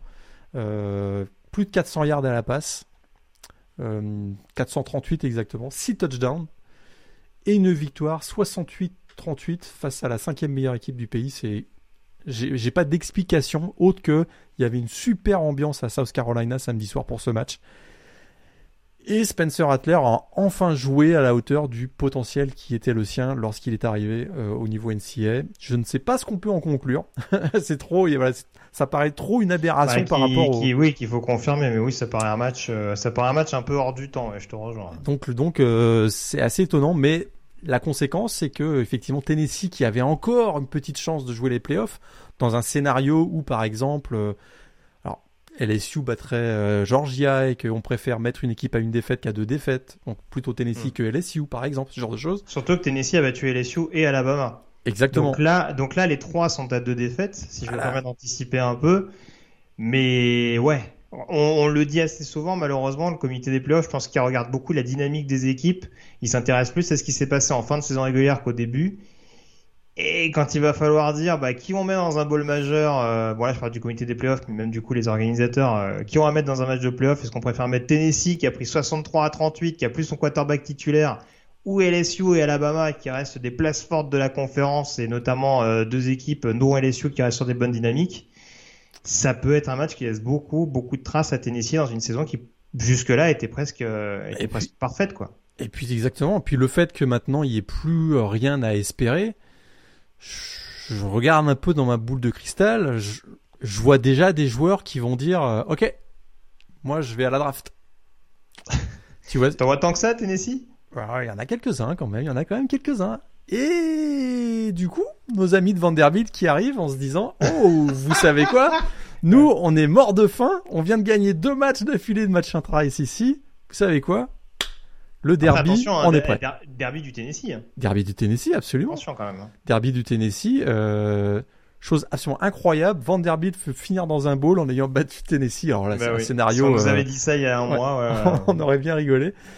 Mais écoute, euh, c'est ça, c'est ce qui peut se passer. Et donc, on parlait de, de, de Georgia aussi qui va jouer face à Georgia Tech. Euh, attention. Bah, parlons de la CC du coup pour, pour terminer ce chapitre sur le sur le Power Ju- 5. Euh. Juste avant de passer à la CC, quand même, petite mention, record euh, FBS pour Emmanuel Forbes, un joueur dont on a parlé il y a quelques semaines, cornerback de Mississippi State, sixième pick six en carrière, c'est quand même à noter, c'est un record FBS, donc c'est à noter. Tout à fait. Important de mettre les défenseurs à l'honneur. Il y en aura peut-être un dans la chronique draft de tout à l'heure. Euh, la CC, donc, on connaît la finale de conférence. Euh, malheureusement, il y a une équipe qui a perdu beaucoup de plumes ce week-end, notamment dans l'optique d'un bowl majeur. Encore que, hein, ça dépend parce qu'il y a un spot qui est un peu attitré à la CC. Mais en tout cas, euh, du côté de North Carolina, on fait un peu la soupe à la grimace là, parce que c'était un match qui apparaissait comme une formalité pour, euh, pour finir la saison. Alors il y a encore NC State la semaine prochaine, mais en tout cas euh, c'était l'occasion de, de bien finir, euh, de finir sur une bonne note avant d'aller affronter Clemson en finale de conférence. Georgia Tech, poil à gratter habituel. hein, on rappelle qu'ils ont tapé. Euh... Alors attends, ils ont battu, qu'ils ont battu Pittsburgh. Ouais, ils ont gagné à Pittsburgh le premier match de Brian là. Ils ont pas battu. euh, qui ils avaient battu? Euh, ils ont- Non, c'est Duke qu'ils avaient battu? Euh, ils ont battu, bah écoute, c'est pas Je me demande s'ils n'ont pas battu les trois premiers de la division. C'est pas compliqué, ils battent tout le monde en ce moment. Mais en tout cas, victoire 21 à 17 sur le terrain de North Carolina. On a réussi à faire déjouer pour une fois cette saison Drake May. Et euh, pour l'instant, qui est en train de réussir euh, son pari de, de ressusciter en tout cas des, des, des Yellow Jackets bien moribonds en début de saison. Victoire 21 à 17. Et tu le disais, la possibilité. Alors, ça me paraît quand même un peu plus hypothétique encore qu'Auburn, Alabama et Vanderbilt contre, contre Tennessee. Parce que là, va quand même falloir battre Georgia La qui joue est haute, hein. un peu sa place en playoff. ouais, la marche haute, la marche haute. Donc, euh, Mais voilà. ils étaient menés 17 à 0 à la mi-temps quand même, hein, les, les Jackets. Et effectivement, ils ont euh, complètement contrôlé Drake May, qui pour la première fois de la saison n'a pas réussi une seule passe de touchdown alors qu'il tournait à quasiment 5 par match depuis euh, un mois et demi. Donc c'est tout à fait étonnant. Et tout ça avec un coach par intérim, on l'a dit, hein, donc mm Brian Key. Et tout ça aussi parce que avec euh, une QB room bien remaniée, parce que je sais pas si tu as vu passer ça, mais Jeff Sims a été écarté de l'équipe et on attend son inscription sur le portail des transferts dans les prochains jours. Mhm. Et, du, et on se retrouve avec Zach Gibson et l'ancien de euh, Clemson, euh, Taysun Fomachan, qui font le boulot et qui se retrouvent avec donc euh, une superbe victoire face à face à North Carolina avec une remontée euh, puisqu'ils étaient menés 17-0 donc ils l'emportent 21 à, à, 17 avec notamment un excellent Hassan Hall le running back donc des Yellow Jackets. Euh, assez étonnant ah. cette deuxième partie un très de bon saison. White également, l'ancien d'Alabama au niveau du pass rush. Exact. Et donc une équipe qui euh, dont on avait dit qu'il y avait eu beaucoup beaucoup de départs à l'intersaison, ce qui était vrai d'ailleurs. Euh, qui mm. se retrouve euh, aux portes d'un bowl. Alors c'est vrai que comme je le disais, la, comme je le disais, la marche est très haute parce qu'il faut aller gagner à Georgia, mais ils sont encore, ils sont encore dans. Il y, a, il y, a, en tout cas une dynamique assez intéressante pour, pour Georgia Tech. Je te rejoins, même s'il n'y a pas de bowl en, en fin de saison. Euh, alors si on m'avait dit déjà, euh, là c'est pareil, on, on, parle de projection, mais alors si on m'avait dit que cette saison North Carolina perdrait un match euh, en prenant que 21 points, je pense que je l'aurais pas cru. exact. ils en gagnent à 50, mais euh, ils en perdent à 21, donc c'est un bon concept.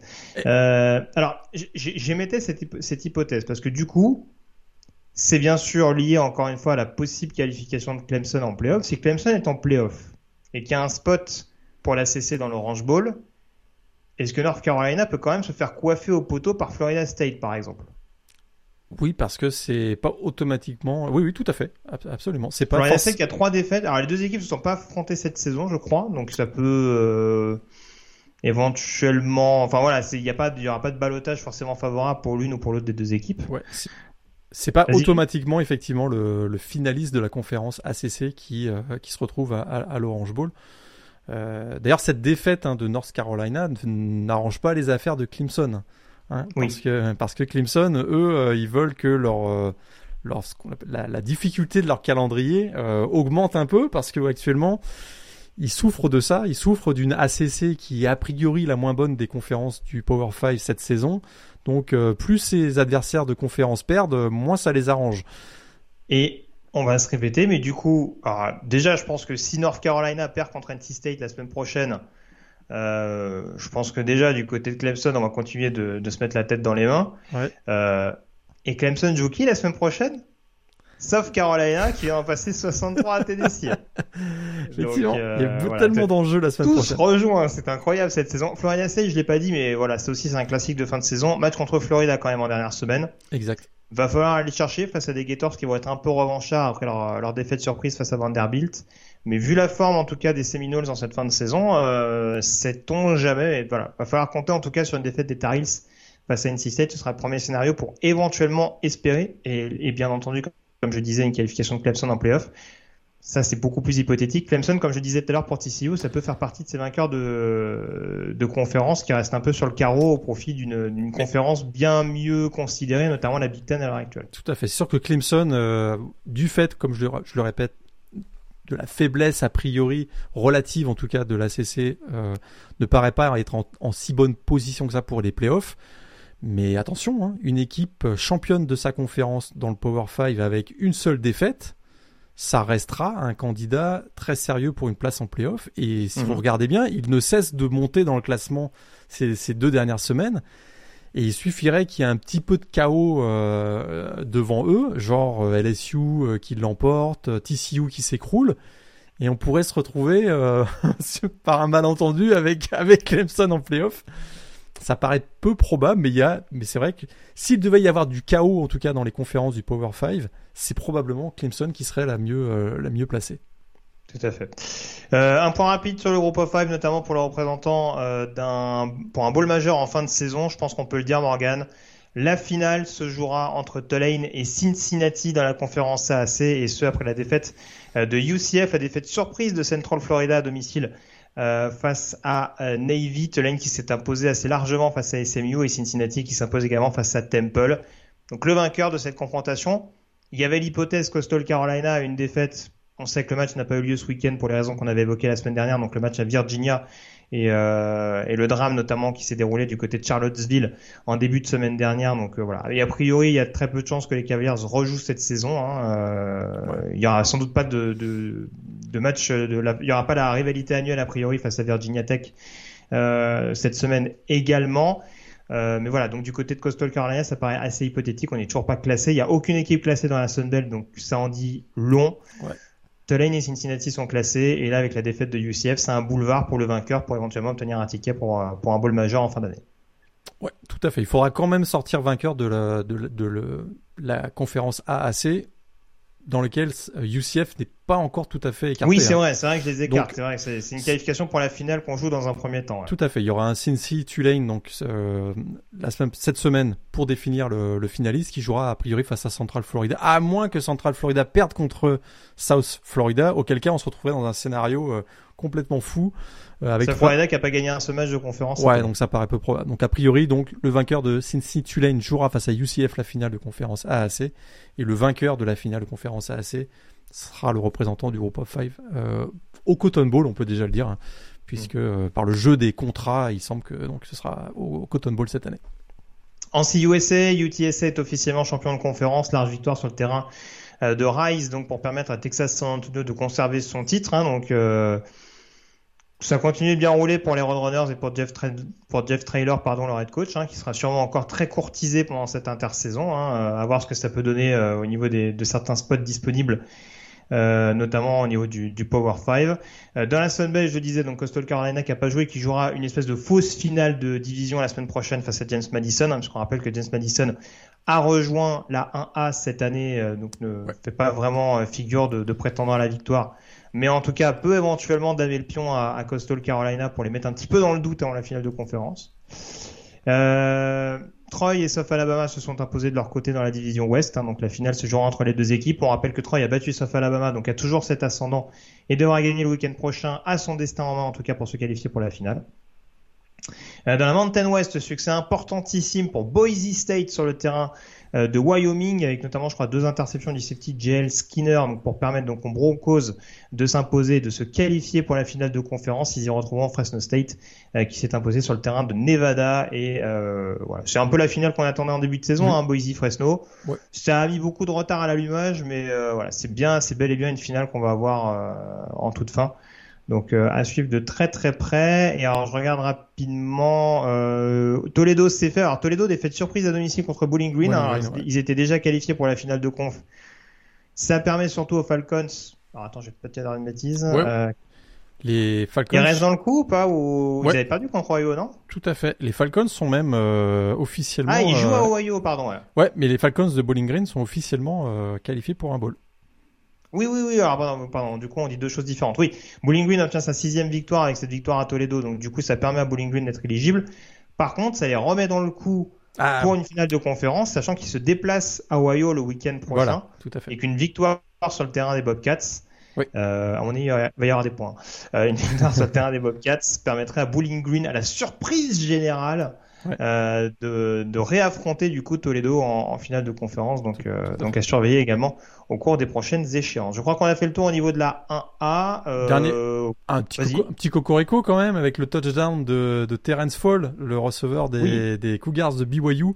Hein, qui en toute toute toute fin de match contre Utah Tech a eu euh, l'occasion voilà de marquer son premier touchdown en carrière donc super belle carrière je trouve de, de Terrence Fall qui dans un rôle parfois obscur on le voit beaucoup jouer sur les sur les euh, sur les unités spéciales les équipes spéciales et qui est récompensé voilà de son travail euh, acharné avec le, le, programme de Provo euh, par un voilà, récompensé par un touchdown donc bravo à lui tout à fait. Voilà. Et au niveau des équipes indépendantes, j'ai pas dit tout à l'heure, mais dans le Morgan Bowl, euh, Notre-Dame a étrié Boston College, donc victoire voilà. 44 euh, à 0, donc ça c'est fait. Et puis on a également euh, la deuxième défaite de suite pour Liberty à domicile euh, face à Virginia Tech dans ce qui pourrait être donc le dernier match de la saison pour les Hokies. Victoire 23 à 22 avec aucune stat répertoriée à l'issue de ce match pour le defensive tackle français Wilfried Penney. Tes trois matchs de la semaine, Morgan. UCLA, USC, hein, absolument euh, immanquable à revoir euh, si vous l'avez pas vu. Euh, Baylor, TCU, bon match mm -hmm. aussi, grosse ambiance. Et puis tu sais quoi Toledo, Bowling Green. Écoute, ça a été oh. un très bon match. Ça a été un très bon match du mardi. Euh, je suis persuadé que vous faisiez autre chose mardi soir dernier, donc euh, vous l'avez probablement pas vu. Il y a eu du spectacle, une fin de match notamment à gros suspense, donc euh, Toledo Bowling Green. Tout à fait. Un McDonald qu'on ne reconnaît plus hein. par rapport à la saison dernière, c'est assez incroyable. 400 yards dans ce match, tout 300, 395. Une machine. machine. L'effet, l'effet Scott Leffler, incroyable. bah écoute, on passe à la chronique draft. C'est parti tout de suite.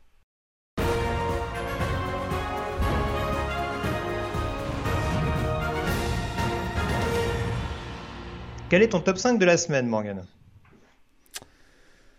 J'ai CJ Stroud, numéro 1. Il n'y a, pas, y a pas beaucoup, beaucoup, beaucoup de changements. CJ Stroud, numéro 1. Will Anderson, numéro 2. Euh, Jalen Carter, numéro 3. Qui, remonte, qui revient, qui remonte. Euh, Miles Murphy, toujours. C'est pas qu'il ne fait pas forcément des grosses prestations ces derniers temps, mais je le, je le garde dans mon, je le mets dans mon top 5. Et puis Bijan Robinson, toujours. Il n'y a, pas Will Anderson dans ton top 5 Oui, c'est ça, en numéro 2. Ah, en numéro 2. CJ. Young n'est pas dans ton top 5 alors. CJ Stroud, Will Anderson, Jalen Carter, Miles Murphy, Bijan Robinson. On, sent que c'est l'amour faux quand même. Hein. On sent que t'as un truc pour ce joueur. Euh, bah, mon numéro 1, c'est Bryce Young. Hein, voilà. Prends ça, Morgan euh, numéro 2, euh, je laisse Will Anderson. J'avoue, j'ai un, un, sentiment encore très mitigé sur CJ Stroud. Je, je, je, je reconnais qu'il a fait quelques actions clutch, mais euh, des fois j'ai l'impression que dans une telle attaque, c'est même pas lui la star et c'est ça qui me perturbe un petit peu. J'ai un peu de mal, tu vois, on parlait de DTR dans le système offensif de UCLA. J'ai l'impression qu'il y a ce côté et bon après voilà, j'ai un peu cette mauvaise manie de, me, de prendre des exemples des anciens quarterbacks passés, quand on voit l'exemple de Justin Fields, etc., etc. Même si on voit que cette année c'est beaucoup mieux. Euh, au, moins, tu parles pas de Cardell Jones, donc ça va. Oui, j'ai pas parlé de Cardell Jones, vrai. ni de JT Barrett, mais euh, mais en l'occurrence, ouais, c'est pas toujours ce qui me rassure le plus. Donc, euh, il est numéro 3 de mon classement. Miles Murphy numéro 4.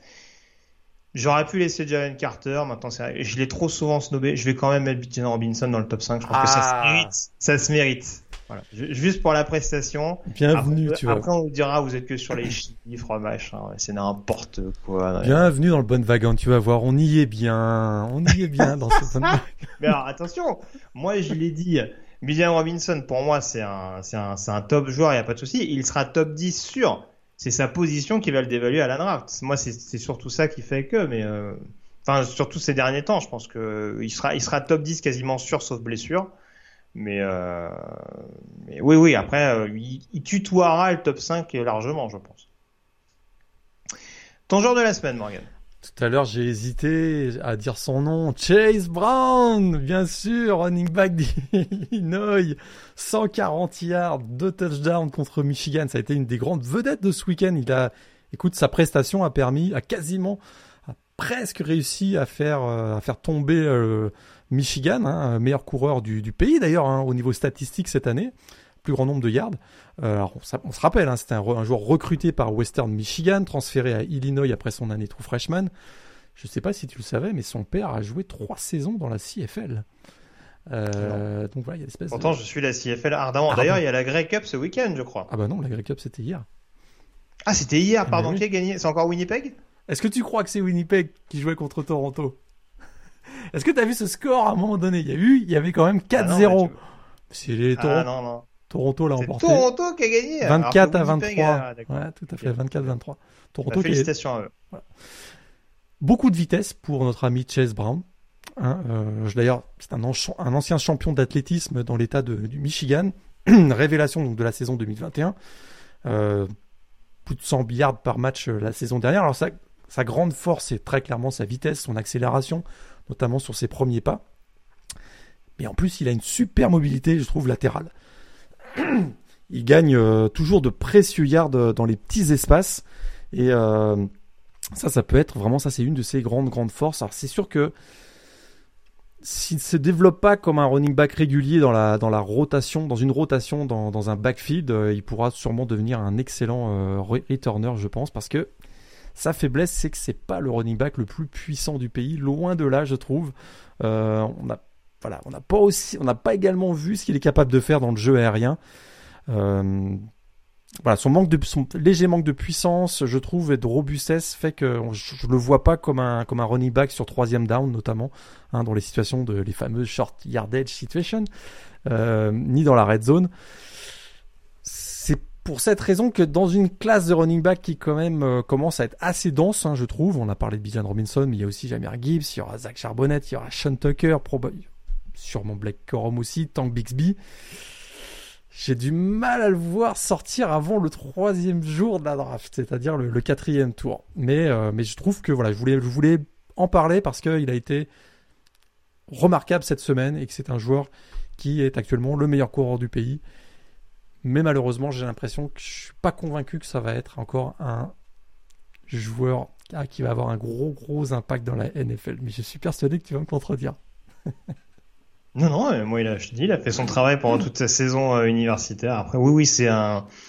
Tout va dépendre en effet de la densité sur le poste de running back, mais oui, ça peut être largement un profil, euh, on va dire troisième, quatrième tour, quoi, en fonction de, la, de la classe. Troisième si on est vraiment intéressé, peut-être un peu en dessous si vraiment on considère qu'il y a des running backs plus impressionnants. Après, pour le coup, je fais une petite parenthèse que tu parles de la classe de running back, mais euh, je suis de plus en plus bufflé par, par Zach Charbonnet. Hein. Pour moi, il y a, il y a du total package hein, quand même. Il y a quand même quelque chose. J'ai peur qu'il j'ai peur qu'il se soit brûlé avec sa carrière NCA parce que Chip Kelly lui donne le ballon 25-30 fois par oui, hein, match. c'est sûr, c'est sûr. Mais quand tu vois le profil du gars, tu te dis, ah euh, c'est fabuleux. Ça, ça, ça, pue à minimal le, premier, le début de deuxième tour. Ah, et puis il avait frappé très fort dès sa première saison à Michigan. Tu te souviens d'ailleurs sa seule saison à Michigan, il avait été mm. incroyable et il a enchaîné. Euh, il a été vraiment voilà un clutch player avec UCLA cette, euh, ces deux trois dernières saisons. Tout à fait. Euh, mon joueur de la semaine est un joueur défensif, euh, puisque je vais parler. Alors, c'était mon équipe hot de l'année. Non, je ne vais pas parler de Charlotte. je vais parler d'un défenseur de Louisville, monsieur Lagré, euh, puisqu'on va parler de Yazir Abdullah, linebacker des Cardinals. Donc, profil extrêmement atypique, puisque un des nombreux joueurs qui vont sans doute être extrêmement courtisés de par le profil très couteau suisse. Euh, Yazir Abdullah, ancien safety notamment de formation, qui s'est un peu replacé euh, sur un poste de linebacker du côté de Louisville et euh, dont on voit qu'il est utilisé sur énormément de séquences.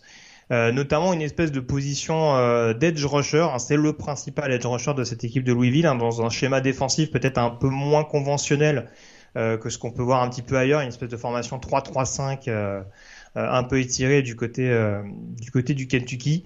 Mais c'est vraiment un joueur euh, en termes de qualité athlétique, de vitesse, de premier pas, de capacité notamment à rusher tout simplement depuis le deuxième rideau. C'est un joueur qui peut faire énormément de dégâts et je trouve que dans la NFL moderne, c'est un joueur qui peut servir beaucoup. Euh, c'est un vrai leader défensif dans cette équipe de, de, Louisville, un joueur qui est capable de vraiment faire des jeux décisifs et il l'a montré encore ce week-end euh, lors de la victoire donc de Louisville, l'upset, hein, parce qu'on peut l'appeler ainsi, euh, face à face à NC State, hein, même si on, on, voit que les problèmes de quarterback du côté d'NC State persistent ces dernières semaines.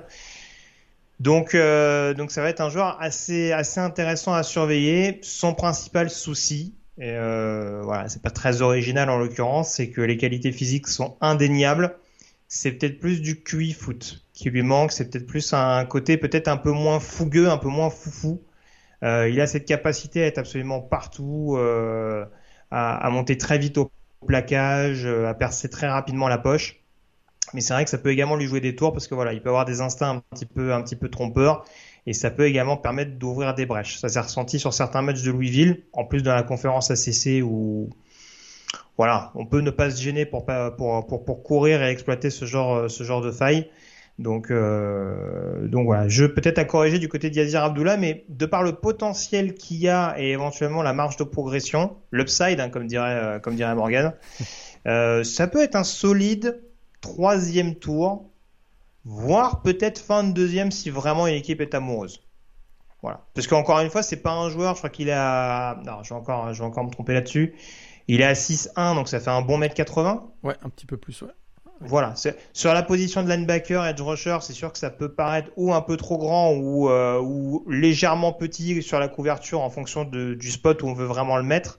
Mais en tout cas, voilà, c'est une, une, taille relativement standard et on va dire là aussi des, des, des, outils physiques, si je peux parler ainsi. C'est vrai que ça fait toujours foire aux bestiaux du coup, mais euh, voilà, des, des, des, des, acquis qui peuvent permettre en effet euh, à la franchise qui, qui est susceptible de récupérer de pouvoir l'utiliser dans beaucoup de circonstances. Et voilà, la polyvalence, même si encore une fois ça rentre dans la catégorie des joueurs qui du coup pêchent un peu sur une catégorie en particulier, ça peut être des joueurs qu'on peut réussir à façonner petit à petit. Donc, euh, donc voilà, gros gros potentiel, je trouve que Yazir Abdoulaye, c'est important d'en parler à l'issue de cette victoire donc de Louisville face à NC State. L'ogre Louisville qui a donc euh, battu à plat de couture Boston College cette saison, euh, comme je l'avais dit à Morgan en début d'année.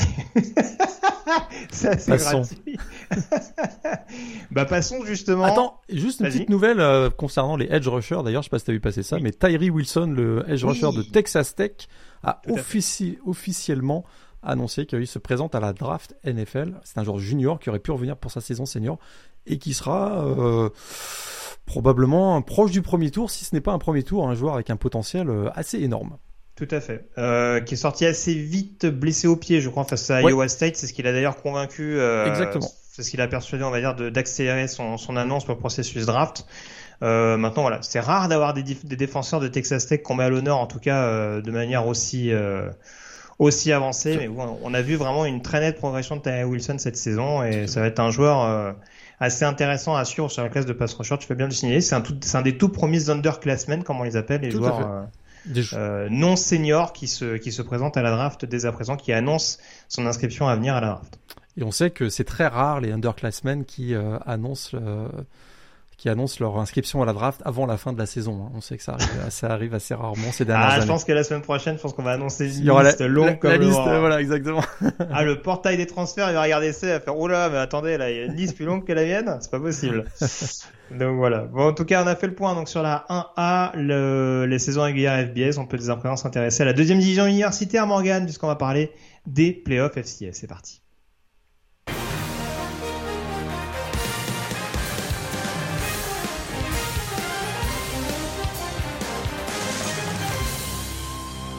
C'est donc l'événement annuel, celui qui nous intéresse tout particulièrement, Morgan. Euh, pas que ça ne nous intéresse pas la 1A, mais c'est vrai que la 1AA, on prend toujours un, un grand plaisir. C'est un peu la, la marche madness voilà. Football, hein, parce qu'il n'y a pas de. Ah, je suis désolé, je t'ai piqué ton exemple de tout à l'heure. J'imagine et je m'en excuse. Euh, mais euh, mais oui, en tout cas, voilà, c'est un des événements majeurs euh, à venir donc à partir de la semaine prochaine. Savoir qui va succéder au, monstre de la deuxième division, donc le, Bison dont on parlera tout à l'heure. Euh, Rappelle-nous déjà un petit peu le concept donc des, playoffs FCS, cette compétition donc qui regroupe les meilleures équipes, on peut le dire, de la 1AA, la deuxième division universitaire. Ouais, alors 130 programmes hein, au niveau FCS répartis en 15 conférences.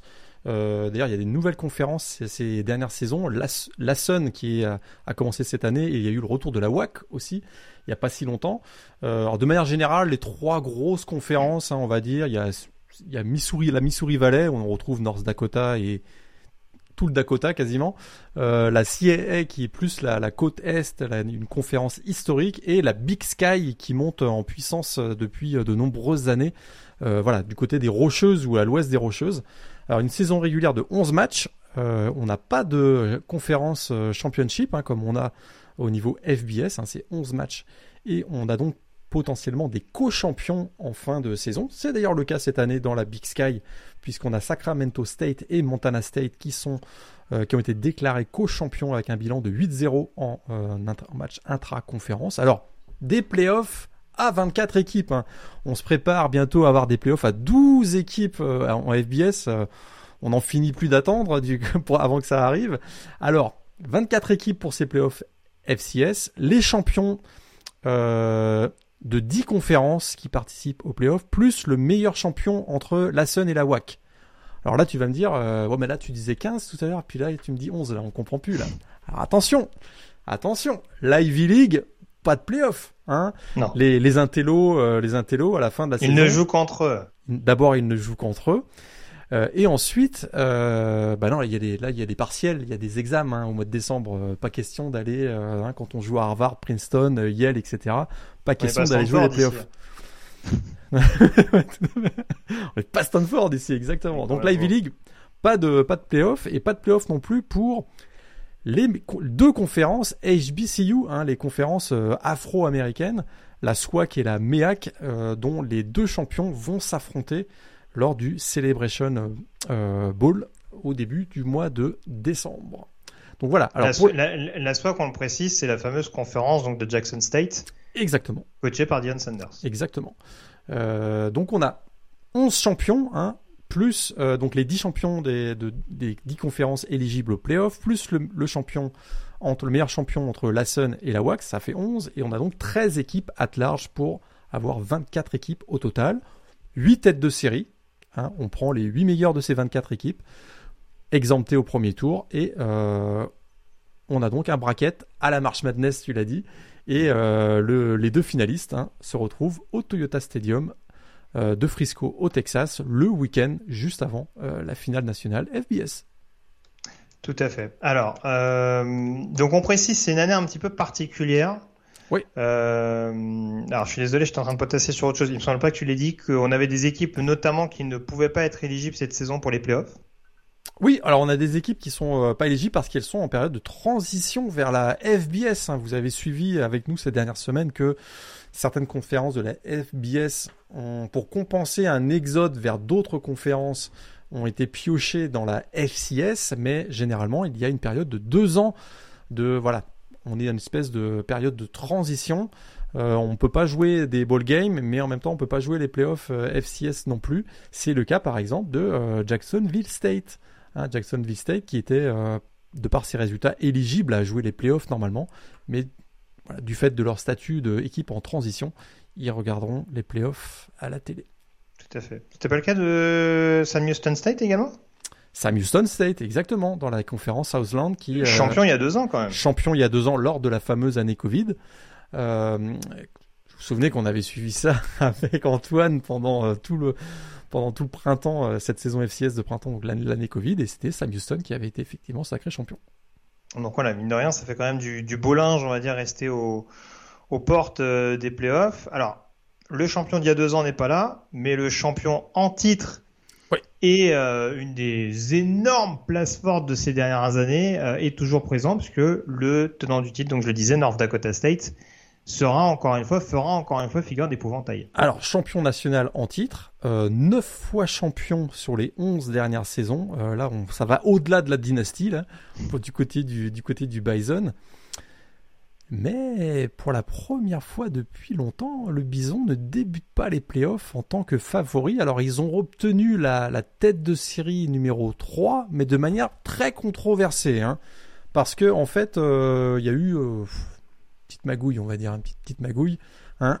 On savait que les quatre meilleures équipes de la saison étaient, étaient South Dakota State, Sacramento State, Montana State et North Dakota State. Or, si on les classait dans l'ordre que je viens de vous les énoncer, on se retrouvait avec deux duels avec deux potentiels duels intra intra conférence hein, puisque euh, North Dakota State et South Dakota State sont dans la même conférence. Sacramento, Ils ont affronté cette saison d'ailleurs. Se sont d'ailleurs affrontés cette saison et d'ailleurs South Dakota State a gagné trois fois face à North Dakota State sur les cinq dernières saisons. Hein, c'est assez étonnant. Et on pouvait se retrouver également avec Sacramento State contre Montana State en demi-finale. Donc, on se retrouve avec les quatre têtes de série suivantes. South Dakota State en numéro 1, Sacramento State en numéro 2, North Dakota State en numéro 3, alors que tout le monde dit qu'ils auraient dû être quatrième, et euh, Montana State en numéro 4. Alors je termine avec North Dakota State. Pour la première fois depuis bien longtemps, ils ne sont pas favoris. Deuxième dans la fameuse Missouri Valley. Euh, pas la meilleure année donc euh, du Bison, mais une équipe qui reste quand même très expérimentée. Hein. C'est vrai qu'ils ont perdu Christian Watson qu'on voit dans la NFL, même si je crois qu'il s'est blessé dernièrement. Mais, mhm. mais on a des joueurs voilà comme Hunter Lupke qui est blessé mais qui semble va être de retour pour, pour les playoffs. On a Cam Miller, le, quarterback double menace. On a une solide O-line avec euh, notamment des prospects NFL. On a un très solide linebacker avec James Kadzor. Et le Fargodo, mais une forteresse indestructible. Donc euh, ils vont jouer jusqu'aux demi-finales euh, les playoffs à, domicile a priori. C'est pas la meilleure saison, mais on peut pas les écarter quand même de la liste des favoris. Ils font d'ailleurs partie de mes, mes 4-5 euh, favoris pour, pour ces playoffs FCS. Oui, je te rejoins. On, en énuméra peut-être une ou deux autres un petit peu plus tard, mais c'est sûr que ça risque de jouer quand même dans ce noyau-là vu ce qui a été montré notamment par les programmes de la Big Sky et de la Missouri Valley tout au long de de cette saison, c'est ouais, c'est les deux principaux, les deux principales conférences. Reste à savoir, on va dire comment les hiérarchiser entre guillemets. C'est plus ça ou c'est plus là où ça pose problème. Euh, il me semble que Sacramento State a gagné à Montana State cette saison. Oui. Et que donc tu le disais, euh, sur la série des trois victoires consécutives, South Dakota State a gagné à North Dakota State. Donc il y a un petit avantage pour ces, il y a un petit ascendant, on va dire, à distance entre entre les deux programmes. Maintenant, voilà, c'est un petit peu comme partout les playoffs et la saison régulière, ça n'a pas forcément grand-chose à voir. Ah bah surtout pour Sacramento State hein, qui a la réputation d'être des vrais losers en playoff. Hein, on va le dire franchement. Hein. donc là ils vont, démarrent deuxième euh, dans, la hiérarchie. Une attaque. La, écoute, c'est l'attaque la plus explosive du pays avec un coach emblématique, un Troy, Taylor, euh, des playmakers, un ancien quarterback de Middle Tennessee euh, State, euh, O'Hara. Et on a également le, un des meilleurs running backs du pays, euh, Cameron euh, Skatebo. Ça, court beaucoup, ça passe beaucoup, ça attaque beaucoup de manière générale. La défense plutôt moyenne, on va dire, mais au moins on a du fun quand on regarde Sacramento State. Mais comme je vous le disais, hmm, ils une réputation de loser. Je ne sais pas si ça va les rattraper pendant ces playoffs. Euh, une des principales conférences, une des conférences en tout cas intéressantes cette saison, si je ne me trompe pas, parce que du coup je confonds à chaque fois les deux conférences, c'est la Southern euh, qui va nous intéresser tout particulièrement euh, parce que du coup c'est la conférence donc de Furman, les Furman Paladins qualifiés. il y a deux équipes de la Southern qualifiées donc pour les playoffs. Il y a Samford notamment qui termine avec le meilleur bilan, hein, 8-0 globalement. Ils sont à 10-1. Euh, D'ailleurs, je crois que leur seule défaite cette saison, c'est face à un programme de 1AA, de 1A pardon, si je me trompe pas, un programme de FBS. Ouais. Euh, bah, que je retrouve ça contre, Georgia. Contre Georgia, ouais, tout à fait. Ils se sont juste mis Georgia au calendrier, donc tout va bien. et euh, Furman donc euh, qui se qualifie également, euh, 7 victoires et une défaite, une défaite donc face à Samford dans la confrontation directe, ouais.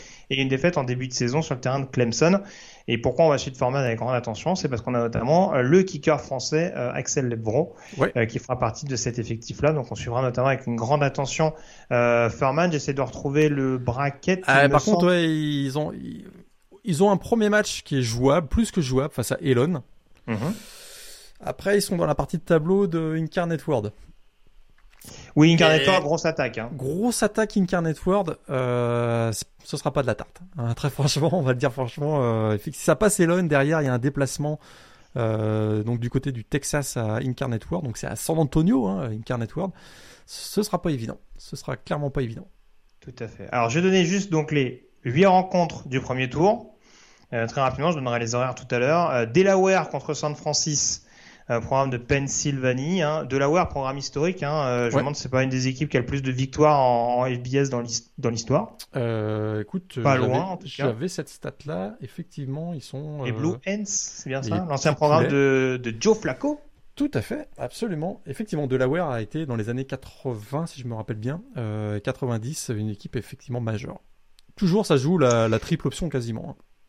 Ouais, on parlait de grosse attaque, mais euh, il y aura pas qu'Incarnate World. Fordham également, hein, qui nous avait offert des Ouais. belles passes d'armes. Je pense notamment au match face à Ohio, euh, où il y a eu au moins 3800 yards cumulés euh, entre les deux équipes qui affrontera New Hampshire, hein, qui a pas été en reste, en reste pardon, parce qu'ils ont ils ont gagné 34-31 ce week-end dans une prestation euh, euh, très très aboutie dans leur conférence. Ford- Fordham avec le meilleur quarterback en termes statistiques de la saison, euh, Tim Demora, hein, ses stats sont absolument hallucinantes.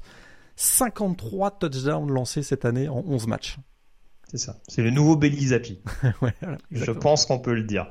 Euh, donc Eastern Kentucky, on va dire qu'il profite un petit peu notamment de la non-éligibilité de Ouais. Jacksonville State, euh, se retrouve qualifié en tant que représentant de, de la Sun. Euh, et affrontera Gardner Webb. Je trouve que c'est peut-être le, le match sur les 8 du plateau qui sera peut-être le moins excitant à avoir joué. Après, on a vu qu'Eastern Kentucky, il me semble qu'ils avaient posé des problèmes à, bah, à Bowling Green, non? Je crois, cette saison.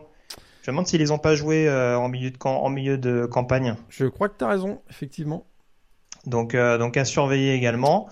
Euh, Weber State contre North Dakota. On parlait de la Big Sky et de la Missouri Valley. Là, on a deux solides représentants, euh, deux équipes qui sont euh, derrière les principales têtes de série qu'on a énumérées, les quatre premiers, mais qui ont montré des bonnes dispositions cette saison. Hein. Weber State, euh, qui a longtemps caracolé dans les principales équipes, qui étaient longtemps classées parmi les premiers, avant notamment une défaite à domicile, je crois, face à Sacramento State il y a quelques semaines de ça. Peut-être le meilleur match de ce premier tour d'ailleurs, Weber State contre North Dakota.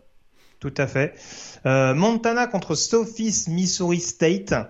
Euh, Montana qui a un peu fait la soupe à la grimace, on va dire, sur la deuxième partie de saison régulière. Hein. Grosse défaite sur le terrain de Bozeman. On sait que c'était la grosse attraction, notamment du, du College Game Day d'ESPN, ouais. euh, puisqu'ils étaient au rendez-vous de cette rivalité euh, annuelle.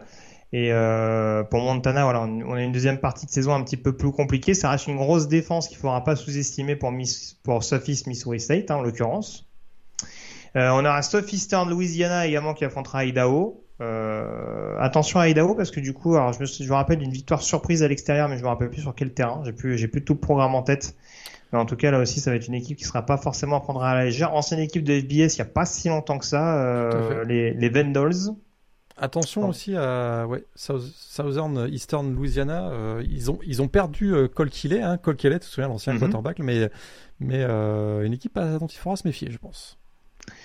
Furman, on l'a dit, qui affrontera euh, Elon, donc euh, voir éventuellement si Furman peut, peut confirmer les bonnes dispositions qu'on a vues tout au long de cette saison. Hein. On a vu qu'ils ont réussi à cravacher notamment en, battant euh, des adversaires directs. Je pense à Mercer en déplacement, Chattanooga également, euh, pour aller chercher leur spot en qualification. Donc voilà, même s'ils ont une conférence plus relevée sur le plateau que celle d'Elon, ce sera, ce sera un gros test malgré tout pour les Paladins.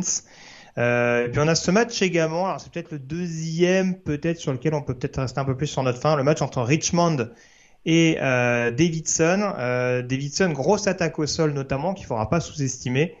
Euh, mais on a vu que Richmond, généralement, quand ils affrontent notamment des programmes de 1A, c'est pas une équipe qui prend non plus 40 points à chaque fois. Donc euh, ouais. à surveiller éventuellement, même si c'est pas forcément deux grosses places fortes, en tout cas ces dernières années, euh, ou à moindre mesure en playoff. Euh, au niveau de la 1AA. Et Davidson d'ailleurs qui euh, qui n'était même pas champion de la conférence pionnière parce qu'une des, bah, des conférences un peu plus mineures du FCS puisque le champion de la pionnière c'était Saint Thomas et je sais pas si tu te souviens de cette histoire mais Saint Thomas qui est en Ils période de Détroit, c'est ça? Pardon. Ils viennent de Détroit exactement. Euh, alors ils viennent pas de la de la ils viennent pas du Michigan, la ville de Détroit, hein. ils viennent vraiment de Division 3. Là, hein. c'est euh, période de transition pour les Saint-Thomas. Et tu te souviens, ils s'étaient fait foutre dehors de la Division 3 parce qu'ils gagnaient tout. Ça faisait des dizaines d'années qu'ils gagnaient la conférence, donc on leur avait dit, vous êtes, il y avait eu une pétition au sein de leur division euh, dans la Division 3, dans dans leur conférence en Division 3, on leur avait demandé de foutre le camp. Du coup, ben, ils ont fait le saut directement dans la, dans la, dans la, dans la FCS. Et bien, tu sais quoi? Champion. Champion dans la division pionnière. 8-0 euh, au terme de la saison régulière intra-conférence. Mais ils sont en période de transition, donc c'est Davidson qui euh, jouera les playoffs. Tout à fait. Bon, après, c'est vrai que j'étais, un petit peu, euh... alors, Richmond, pour le coup, ça a fini derrière Elon dans la conférence coloniale. Euh, ouais. C'est vrai que c'est quand même une, une, conférence assez relevée. C'est vrai que j'étais un ouais. petit peu sévère sur la comparaison ouais. entre Furman et Elon. On a quand même William and Mary, New Hampshire. Il y a quand même, il y a quand même du beau linge dans cette, dans cette conférence. Donc du coup, je donne les clés très rapidement. Le vainqueur de Delaware San Francis affrontera le euh, South Dakota State. Le vainqueur de Fordham New Hampshire affrontera Holy Cross. Euh, la Sainte Croix euh, qui a été très productive en termes ouais. de points marqués cette saison, hein, ça aussi, ça a été. Euh... Mais ils sont à la même conférence que Fordham, non Ou je dis une bêtise? Attends, Non, non tout à fait. Non, c'est ça. Hein ils peuvent se retrouver au tour suivant. oui, parce qu'ils ne se sont pas affrontés en saison régulière, si je me trompe pas. Ah, c'est pour ça, d'accord. Donc le, les, les, deux, les deux adversaires de, de, de la conférence Patriote qui pourraient éventuellement euh, s'y retrouver. Le vainqueur d'Eastern Kentucky, Garner Webb, retrouverait du coup William and Mary euh, en huitième de finale. Euh, le vainqueur de Weber State, North Dakota, retrouverait Montana State. Le vainqueur de Richmond, Davidson, affrontera Sacramento State. Bon courage à eux. Euh, le vainqueur de Furman Island, t'en parlais tout à l'heure, retrouvera Incarnate World. Incarnate World, pardon. Euh, le mot incarné, non pas le monde. Euh, le vainqueur de Sophist, Sophistan Louisiana, Idaho affrontera donc Samford et le vainqueur de Montana Sophist Missouri State aura le terrible privilège de retrouver North Dakota State. On en vient au bracket, Morgan Ah Alors comment tu veux procéder? Est-ce que tu veux nous donner directement ton dernier carré? Ouais. ou est-ce que tu veux le bah, donner le ton déroulé? J'ai fait un petit déroulé par région, euh, donc je respecte l'ordre que tu as indiqué tout de suite. Euh, donc dans la première région, euh, South Dakota State contre Holy Cross, donc pas de surprise, tête de série numéro 1 contre tête de série numéro 8. Et une, ce que j'avais aussi. Et une victoire de South Dakota State parce qu'on l'a pas dit, mais South Dakota State, c'est un peu la meilleure équipe du pays, et puis même assez largement cette année, je trouve. On se souvient que la seule défaite qu'ils ont eue, c'était contre Iowa, un 9 à 6, si je me trompe pas. Euh, et puis 17-3, mais 7-3. Ah oui, oui, c'est vrai. Peut-être voilà, peut-être plus 7-3 avec un Mark Gronowski, donc le quarterback, qui revend cher car il avait été privé de finale lors de l'année Covid. Donc euh, South Dakota State s'était incliné face à Sam Houston State, on en a parlé tout à l'heure. Mais Mark Gronowski était absent blessé. Et puis là, il y a, y a du playmaker. Isaiah Davis au poste de running back. Zach Haynes, euh, peut-être le meilleur ou l'un des meilleurs tight ends au niveau NCA, carrément, mais pas uniquement, pas uniquement FCS. Il y a les frères Yanke toujours euh, que Antoine avait adoré Jackson et Jadon Yanke, donc puis une défense béton. Hein, c'est la meilleure défense contre la course euh, de la saison. Et vous le savez, quand on défend bien contre la course, généralement on va loin en playoff. Donc je termine. L'histoire serait quand même très belle puisque John Stig le coach, il est là-bas depuis 24 ans. Et euh, ils ont déjà été en finale, mais ils n'ont jamais gagné. Donc voilà, ce serait aussi une belle histoire. Je termine de faire la parenthèse. Donc South Dakota State contre Holy Cross. Deuxième région attention, attention à Weber State. Hmm. Attention à Weber State, mais ce sera pas suffisant. Je vois donc Montana State, tête de série numéro 4, euh, jouer contre William et Mary, euh, tête de série numéro 5. Et tu mets qui vainqueur entre Montana State et William Ah bah, bah oui. Montana State. Je mets Montana State. Alors, de toute façon, je peux pas mettre William et Mary parce qu'ils ont battu Charlotte en début de saison, donc déjà ça, ça me, ça m'irrisse le poil. Euh, mais c'est vrai que ça va être une, ça va être une belle belle équipe cette, cette formation de, de, de William et Mary, je crois. Les, les Tribes, c'est comme ça que ça s'appelle. Le ouais, tout à fait. Le, tribe, le Tribe, euh, effectivement. Première participation playoff depuis 2015 et euh, ils ont un des meilleur running back du pays, un Bronson Yoder, donc euh, à surveiller. Oui, j'allais dire un, un, jeu au sol très très établi hein, du côté William and Mary, mais en effet par, par le biais notamment de leur, leur running back vedette. Euh, D'ailleurs, petite terratum, hein, on va dire, euh, c'est pas Montana State qui avait perdu contre Sacramento State, mais c'est bien Weber State. Hein, J'ai confondu les deux. Ouais. Montana State et Sacramento State ne sont pas joués cette saison, donc c'est ça aussi qui va être intéressant à voir.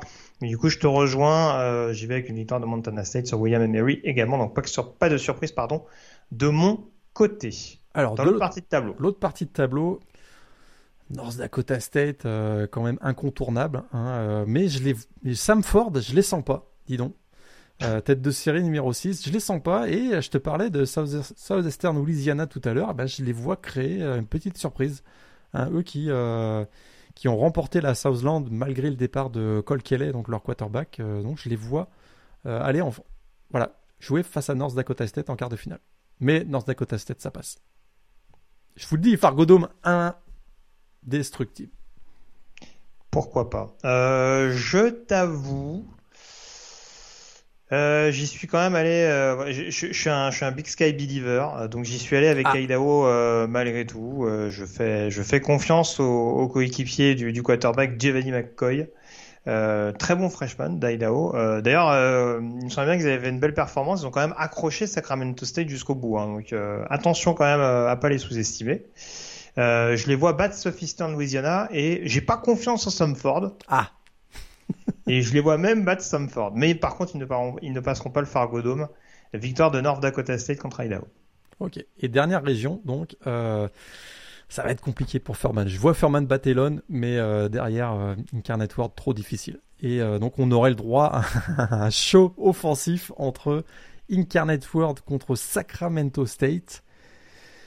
Et je vous l'ai dit, on a des losers du côté des Hornets. Donc Incarnate World jusqu'au bout, qui donc qui donc battrait Sacramento State. Ça donnerait donc mes demi-finales. South Dakota State contre Montana State et Incarnate World tête de série numéro 7 contre North Dakota State. Très bien. Bah écoute, je vais faire mon chauvin primaire, mais euh, du coup, euh, bonne défense, mine de rien, je trouve, de Furman. Euh, je pense qu'ils peuvent battre Elon et je pense qu'ils peuvent éventuellement poser des problèmes à Incarnate World. Donc, je mets une victoire de, Furman. Et pour tordre le cou à ton historique, je mets une victoire de Sacramento State malgré tout contre Furman. Euh, ce qui m'amène à des demi-finales extrêmement originales, puisque du coup j'ai le numéro 1 contre le numéro 4 et le numéro 2 contre le numéro 3. en l'occurrence, South Dakota State contre Montana State et euh, North Dakota State contre Sacramento State. Historiquement, il y a il n'y a pas énormément de surprises. Hein. C'est à la différence de March Madness où on peut euh, régulièrement voir des têtes de série 12, 13, 14, même 15 aller, en, aller euh, au Final Four. Playoff oui, déjà, oui, déjà la notion, oui, déjà la notion d'avantage du terrain est beaucoup plus prégnante. Euh, ah voilà. C'est pas, c'est pas sur terrain neutre, c'est pas, c'est pas, c'est pas sur des, des, fréquences de match, on va dire extrêmement élevées. Enfin voilà, c'est pas inhabituel, on va dire, par rapport au rythme habituel. Donc euh, il y a déjà une logique qui est plus à même d'être respectée. Je te rejoins là-dessus. Du coup, tes demi-finales, qui se qualifie pour, euh, pour aller du côté de Frisco? South Dakota State, pour moi, ils sont un ton au-dessus de tout le monde. Je les vois donc battre Montana State. Et tu sais quoi? Je suis dans le bon wagon de Lindsay Scott, ce quarterback qui a fait quatre fois le tour du pays. Je vois Incarnate World gagner contre North Dakota State, monsieur. Et donc, on aurait South Dakota State, Incarnate World au Toyota euh, Stadium de Frisco au début du mois de janvier.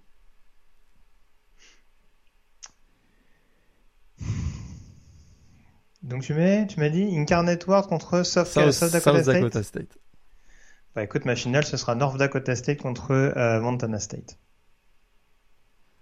Bonne défense de Montana State, je crois qu'ils ont les moyens de poser des problèmes à cette attaque des Jackrabbits même si en effet, euh, va falloir que leur jeu au sol tourne bien face au run stop, euh, face au run stop de, de, de ASD State, comme on dit.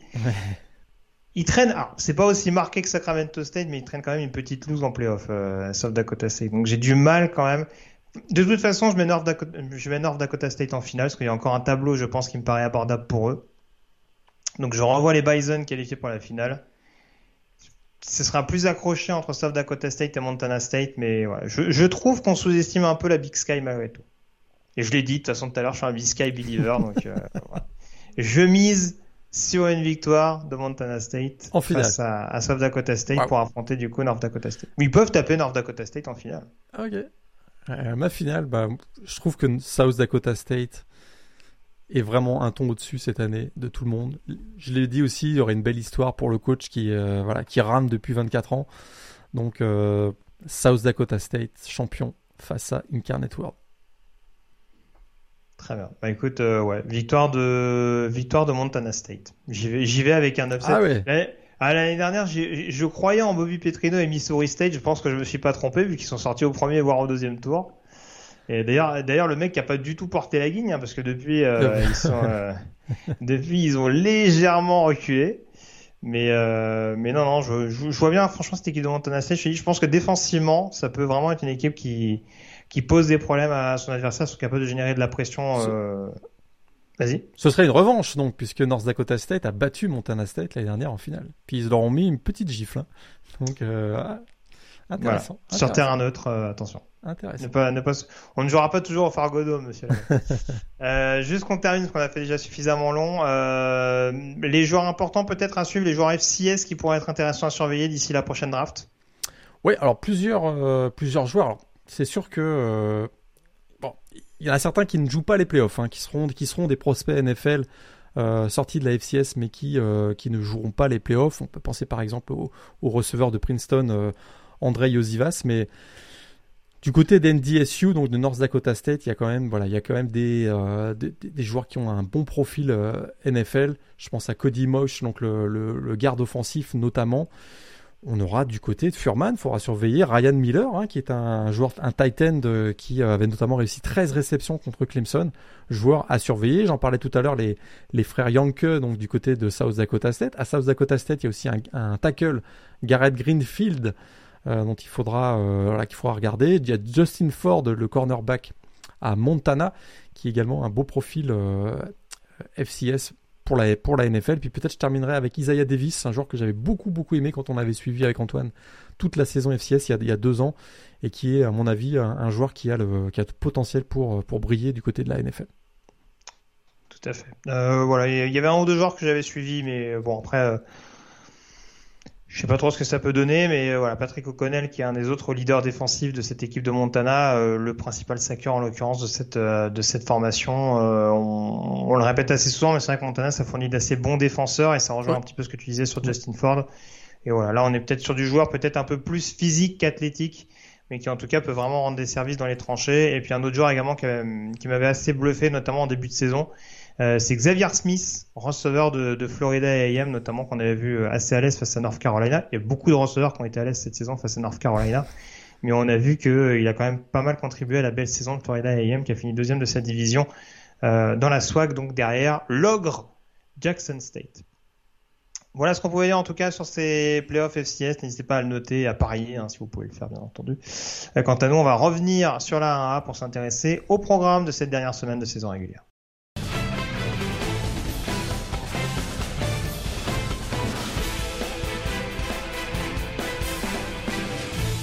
Ça va être plus dur que d'habitude, Morgan. Ton match de la semaine et pourquoi Ouais, donc là on attaque la deuxième partie de l'émission, hein, qui sera la, la partie la plus longue hein, de, de l'émission, puisque c'est Rivalry Week, hein, les amis, c'est Rivalry Week. Donc là il y a à peu près euh, 25 matchs super intéressants à suivre, mais si on doit en retirer un seul, The Game, The Game, The Game, c'est un match qu'on attend depuis un an. Quasiment euh, la revanche. Euh, l'année dernière, Michigan avait enfin battu euh, Ohio State. C'était à Big, House cette année, ce sera du côté du Horseshoe, donc du côté du Ohio Stadium à Columbus. C'est numéro 2 contre numéro 3. Et pour la première fois depuis 2006, les deux équipes se rencontrent avec un bilan de 11 victoires, 0 défaites, sont invaincus. Donc c'est sûr voilà, c'est pas compliqué. Hein. A priori, le vainqueur de ce match est assuré d'une place en playoff. J'aurais presque envie de dire, quoi qu'il arrive en finale de la Big Ten, le vainqueur va donc entre Ohio State et Michigan sera euh, en, playoff. Alors, quelques points d'interrogation. On disait tout à l'heure, euh, le, jeu au sol finalement de Michigan sera-t-il privé de Black Corum? Ce serait, ce serait quand même terrible, même si on sait que Donovan Edwards est capable de prendre le relais. Ça court beaucoup et euh, malgré les exploits de JJ McCarthy, le quarterback, double menace, ça reste quand même une équipe qui est orientée jeu au sol avec un Black Corum. Et puis du côté de Ohio State, tout à l'heure on l'a dit, une équipe offensivement qui parfois euh, ces derniers temps cherche un petit peu son second souffle ou en tout cas à trouver son, dynamisme avec beaucoup d'absents. Donc ce sera, il y a des, il y a, je trouve qu'on arrive avec beaucoup d'interrogations du côté des, des, euh, des, deux équipes plus que euh, des certitudes comme ça pouvait être le cas l'année dernière. Ça se joue à domicile, ils ont peut-être ouais. Ohio State a peut-être le meilleur quarterback du match Oh, bah attends pour tes pronostics, attends, on, va le faire dans quelques secondes, mais euh, mais oui, en tout cas, ça ça ça vaudra à coup sûr le, le déplacement. Ça va être un match acharné comme on l'a vu la, la, saison dernière. De toute façon, ça s'était joué d'ailleurs dans les tranchées, hein, on le rappelle, avec notamment cette cette ligne offensive de Michigan qui avait posé beaucoup de problèmes. On a vu notamment qu'Ohio State en fin de match à Maryland était capable aussi d'aller chercher des victoires par le biais de la défense, hein, donc euh, donc ça va forcément être une, une clé non négligeable. Même si voilà, ça va être dur mine de rien pour la défense de Michigan de, de réussir à tenir peut-être euh, la meilleure, ce qui ressemble à la meilleure attaque euh, malgré les, les, les, pépins physiques que peuvent avoir les uns et les autres, la meilleure attaque de cette de cette première division universitaire. Alors, le calendrier, si vous avez un stylo, sortez-le parce que va falloir noter assez rapidement. Donc ça commence dans la nuit de mardi à mercredi. Euh, avec forcément la Mac à l'honneur. Il euh, y a un Miami Ohio Ball State à l'heure du matin, c'est pas forcément ultra nécessaire. Rivalry game quand même, ça risque de fighter pas mal quand même. Voilà, derby de l'Ohio quoi, mais après euh, voilà. le match le plus important à suivre, on en a parlé tout à l'heure, ce sera à une heure, donc le match entre Ohio et Bowling Green. Le vainqueur retrouvera Toledo en finale de la MAC. Euh, donc ce sera à suivre de très très près du côté d'Athènes, donc dans l'Ohio. On passe à la nuit du jeudi au vendredi. Euh, il va se passer beaucoup de choses hein, jeudi, parce qu'on rappelle que c'est Thanksgiving aux États-Unis, donc euh, voilà, semaine extrêmement importante euh, outre-Atlantique. Et donc à 1h du matin, donc de la nuit jeudi à vendredi, on n'aura rien de plus que l'Egg Bowl entre Ole Miss et Mississippi State. Combien de yards au total? Euh, C'est la principale question qui va falloir se poser. Mais en tout cas, euh, voilà, rivalry, game pardon, qui, qui déçoit rarement entre les rebelles et les Bulldogs. Vendredi, là on arrive dans les horaires plus accessibles euh, pour les Français, les Européens, à 18h, donc heure française, on en parlait tout à l'heure, le Cincinnati Tulane. Le vainqueur se qualifie pour la finale AAC et peut potentiellement faire un grand pas vers un bowl majeur en fin d'année, hein, euh, sachant que c'est deux équipes à deux défaites, donc ce sera importantissime. À 18h également, Texas qui tentera de continuer de croire à la finale de conférence Big 12 en affrontant Baylor à domicile. Défaite interdite donc pour les Longhorns. Euh, on aura également Boise State qui recevra Utah State, pas trop d'incidence pour la suite, mais en tout cas pour bien continuer au niveau de la dynamique pour les Broncos. Et je parlais de Toledo tout à l'heure, ils joueront à 18h également vendredi sur le terrain de Western Michigan. À 21h, on continue avec les rivalités avec Arizona, Arizona State. Hein, ça va beaucoup moins bien pour les Sun Devils, mais en tout cas, ça reste toujours un match assez épique avec beaucoup de points euh, en perspective. Hein, ça fera pas exception à la règle quand on voit ce que, ce que donnent les Wildcats depuis plusieurs semaines. Euh, North Carolina, NC State, on en parlait tout à l'heure. North Carolina qui doit se reprendre notamment après cette défaite surprise face à Georgia Tech pardon, pour éviter notamment d'être coiffé au poteau euh, par Florida State potentiellement dans l'optique d'un bowl majeur et puis on aura un petit peu plus tard donc à 22h toujours vendredi Iowa qui recevra Nebraska pour valider officiellement sa qualification pour la finale de conférence Big Ten. UCLA euh, à 22h30 sera en déplacement du côté de California pour un match un peu plus de prestige maintenant que la finale de conférence est euh, oubliée. Euh, dans la nuit de vendredi à samedi à 1h30 du matin, le classique Florida State contre Florida, hein, avec là aussi les enjeux que je rappelais, les Seminoles qui peuvent toujours croire éventuellement à un bowl majeur en fin d'année. Fresno State à 4 heures du matin euh, recevra également Wyoming pour continuer de bien figurer euh, cette saison et rester invaincu, je crois, dans la conférence Mountain West. Et puis du coup, donc samedi à 18h, donc Georgia qui recevra Georgia Tech. Clemson qui recevra South Carolina, Oklahoma State qui recevra West Virginia. Là, on parle des équipes actuellement classées, puisque ce sera sans doute plus le cas d'Oklahoma State dans la nuit de mardi à mercredi quand le comité rendra son verdict. Le Ohio State Michigan dont on parlait il y a quelques secondes, 18h heure française, donc ne le ratez sous aucun prétexte. Trouvez une solution si vous voulez voir ah Georgia, Clemson, etc. Mais il faut absolument voir euh, ce Buckeyes Wolverine. Euh, un petit peu plus tard également, qu'est-ce qu'on aura de beau programme? On aura, bah alors on a Kentucky Louisville, si on reste sur les rivalités classiques à 21h. Le Alabama Auburn, Iron Ball, toujours intéressant. Iron Ball qui vaut toujours le coup d'œil. On se rappelle que l'année dernière, ça avait été euh, extrêmement disputé du côté du Jordan Air Stadium. Alabama veut assurer un bon spot pour un bowl majeur en fin d'année. Auburn veut jouer son éligibilité pour un bowl en fin d'année, donc ça restera un duel absolument à ne manquer sous aucun prétexte.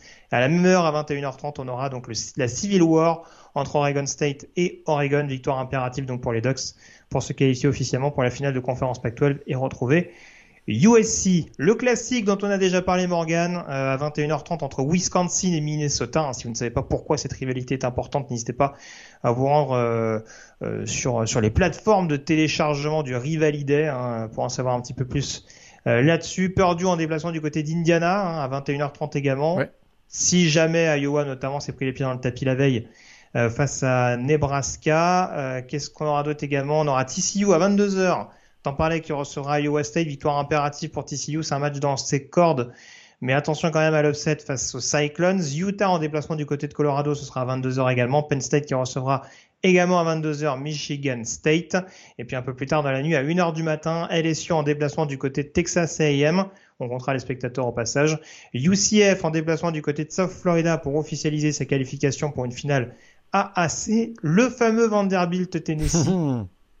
le match de la destinée pour les Commodores à 1h30 du matin. À la même heure, on aura un formidable USC Notre-Dame. Je pense que tu suivras de très très près, Morgan. Et pas uniquement parce que tu t'intéresses de très très près à USC.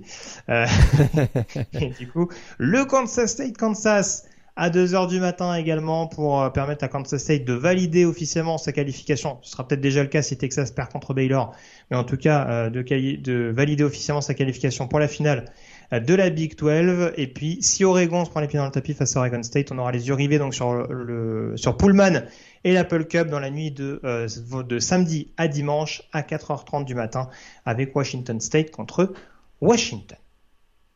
Donc là, comme, comme chaque année, imposer des jours de congé parce que voilà. faudra acheter plusieurs télés aussi. Exact. Donc euh, vendredi, puis le poser le lundi parce qu'il faut s'en remettre. Hein, donc. Euh. Tout à fait. Les jeux contre coup. Ouais. Alors j'ai retenu quatre matchs, quatre matchs, en, quatre matchs pardon entre équipes classées. On va commencer par le USC Notre-Dame. Je commence par le plus dur pour toi. Le cœur ou la raison? J'aime bien quand je, bien quand je pose les, bases comme ça. USC. Hmm, bah, maintenant qu'ils ont récupéré. Notre-Dame va bien en ce moment, hein. mais, mais bien sûr. USC, Caleb, Caleb Williams, quand même. USC également pour moi. Cincinnati, Tulane. Cincinnati pour moi. Cincinnati. Le match numéro 3, Oregon State, Oregon. Moi, j'y vais avec un upset alert. Moi aussi, Oregon State. Oregon State. Euh, et Ohio State, Michigan. Ohio State. Michigan n'a pas gagné à Ohio State depuis l'an 2000.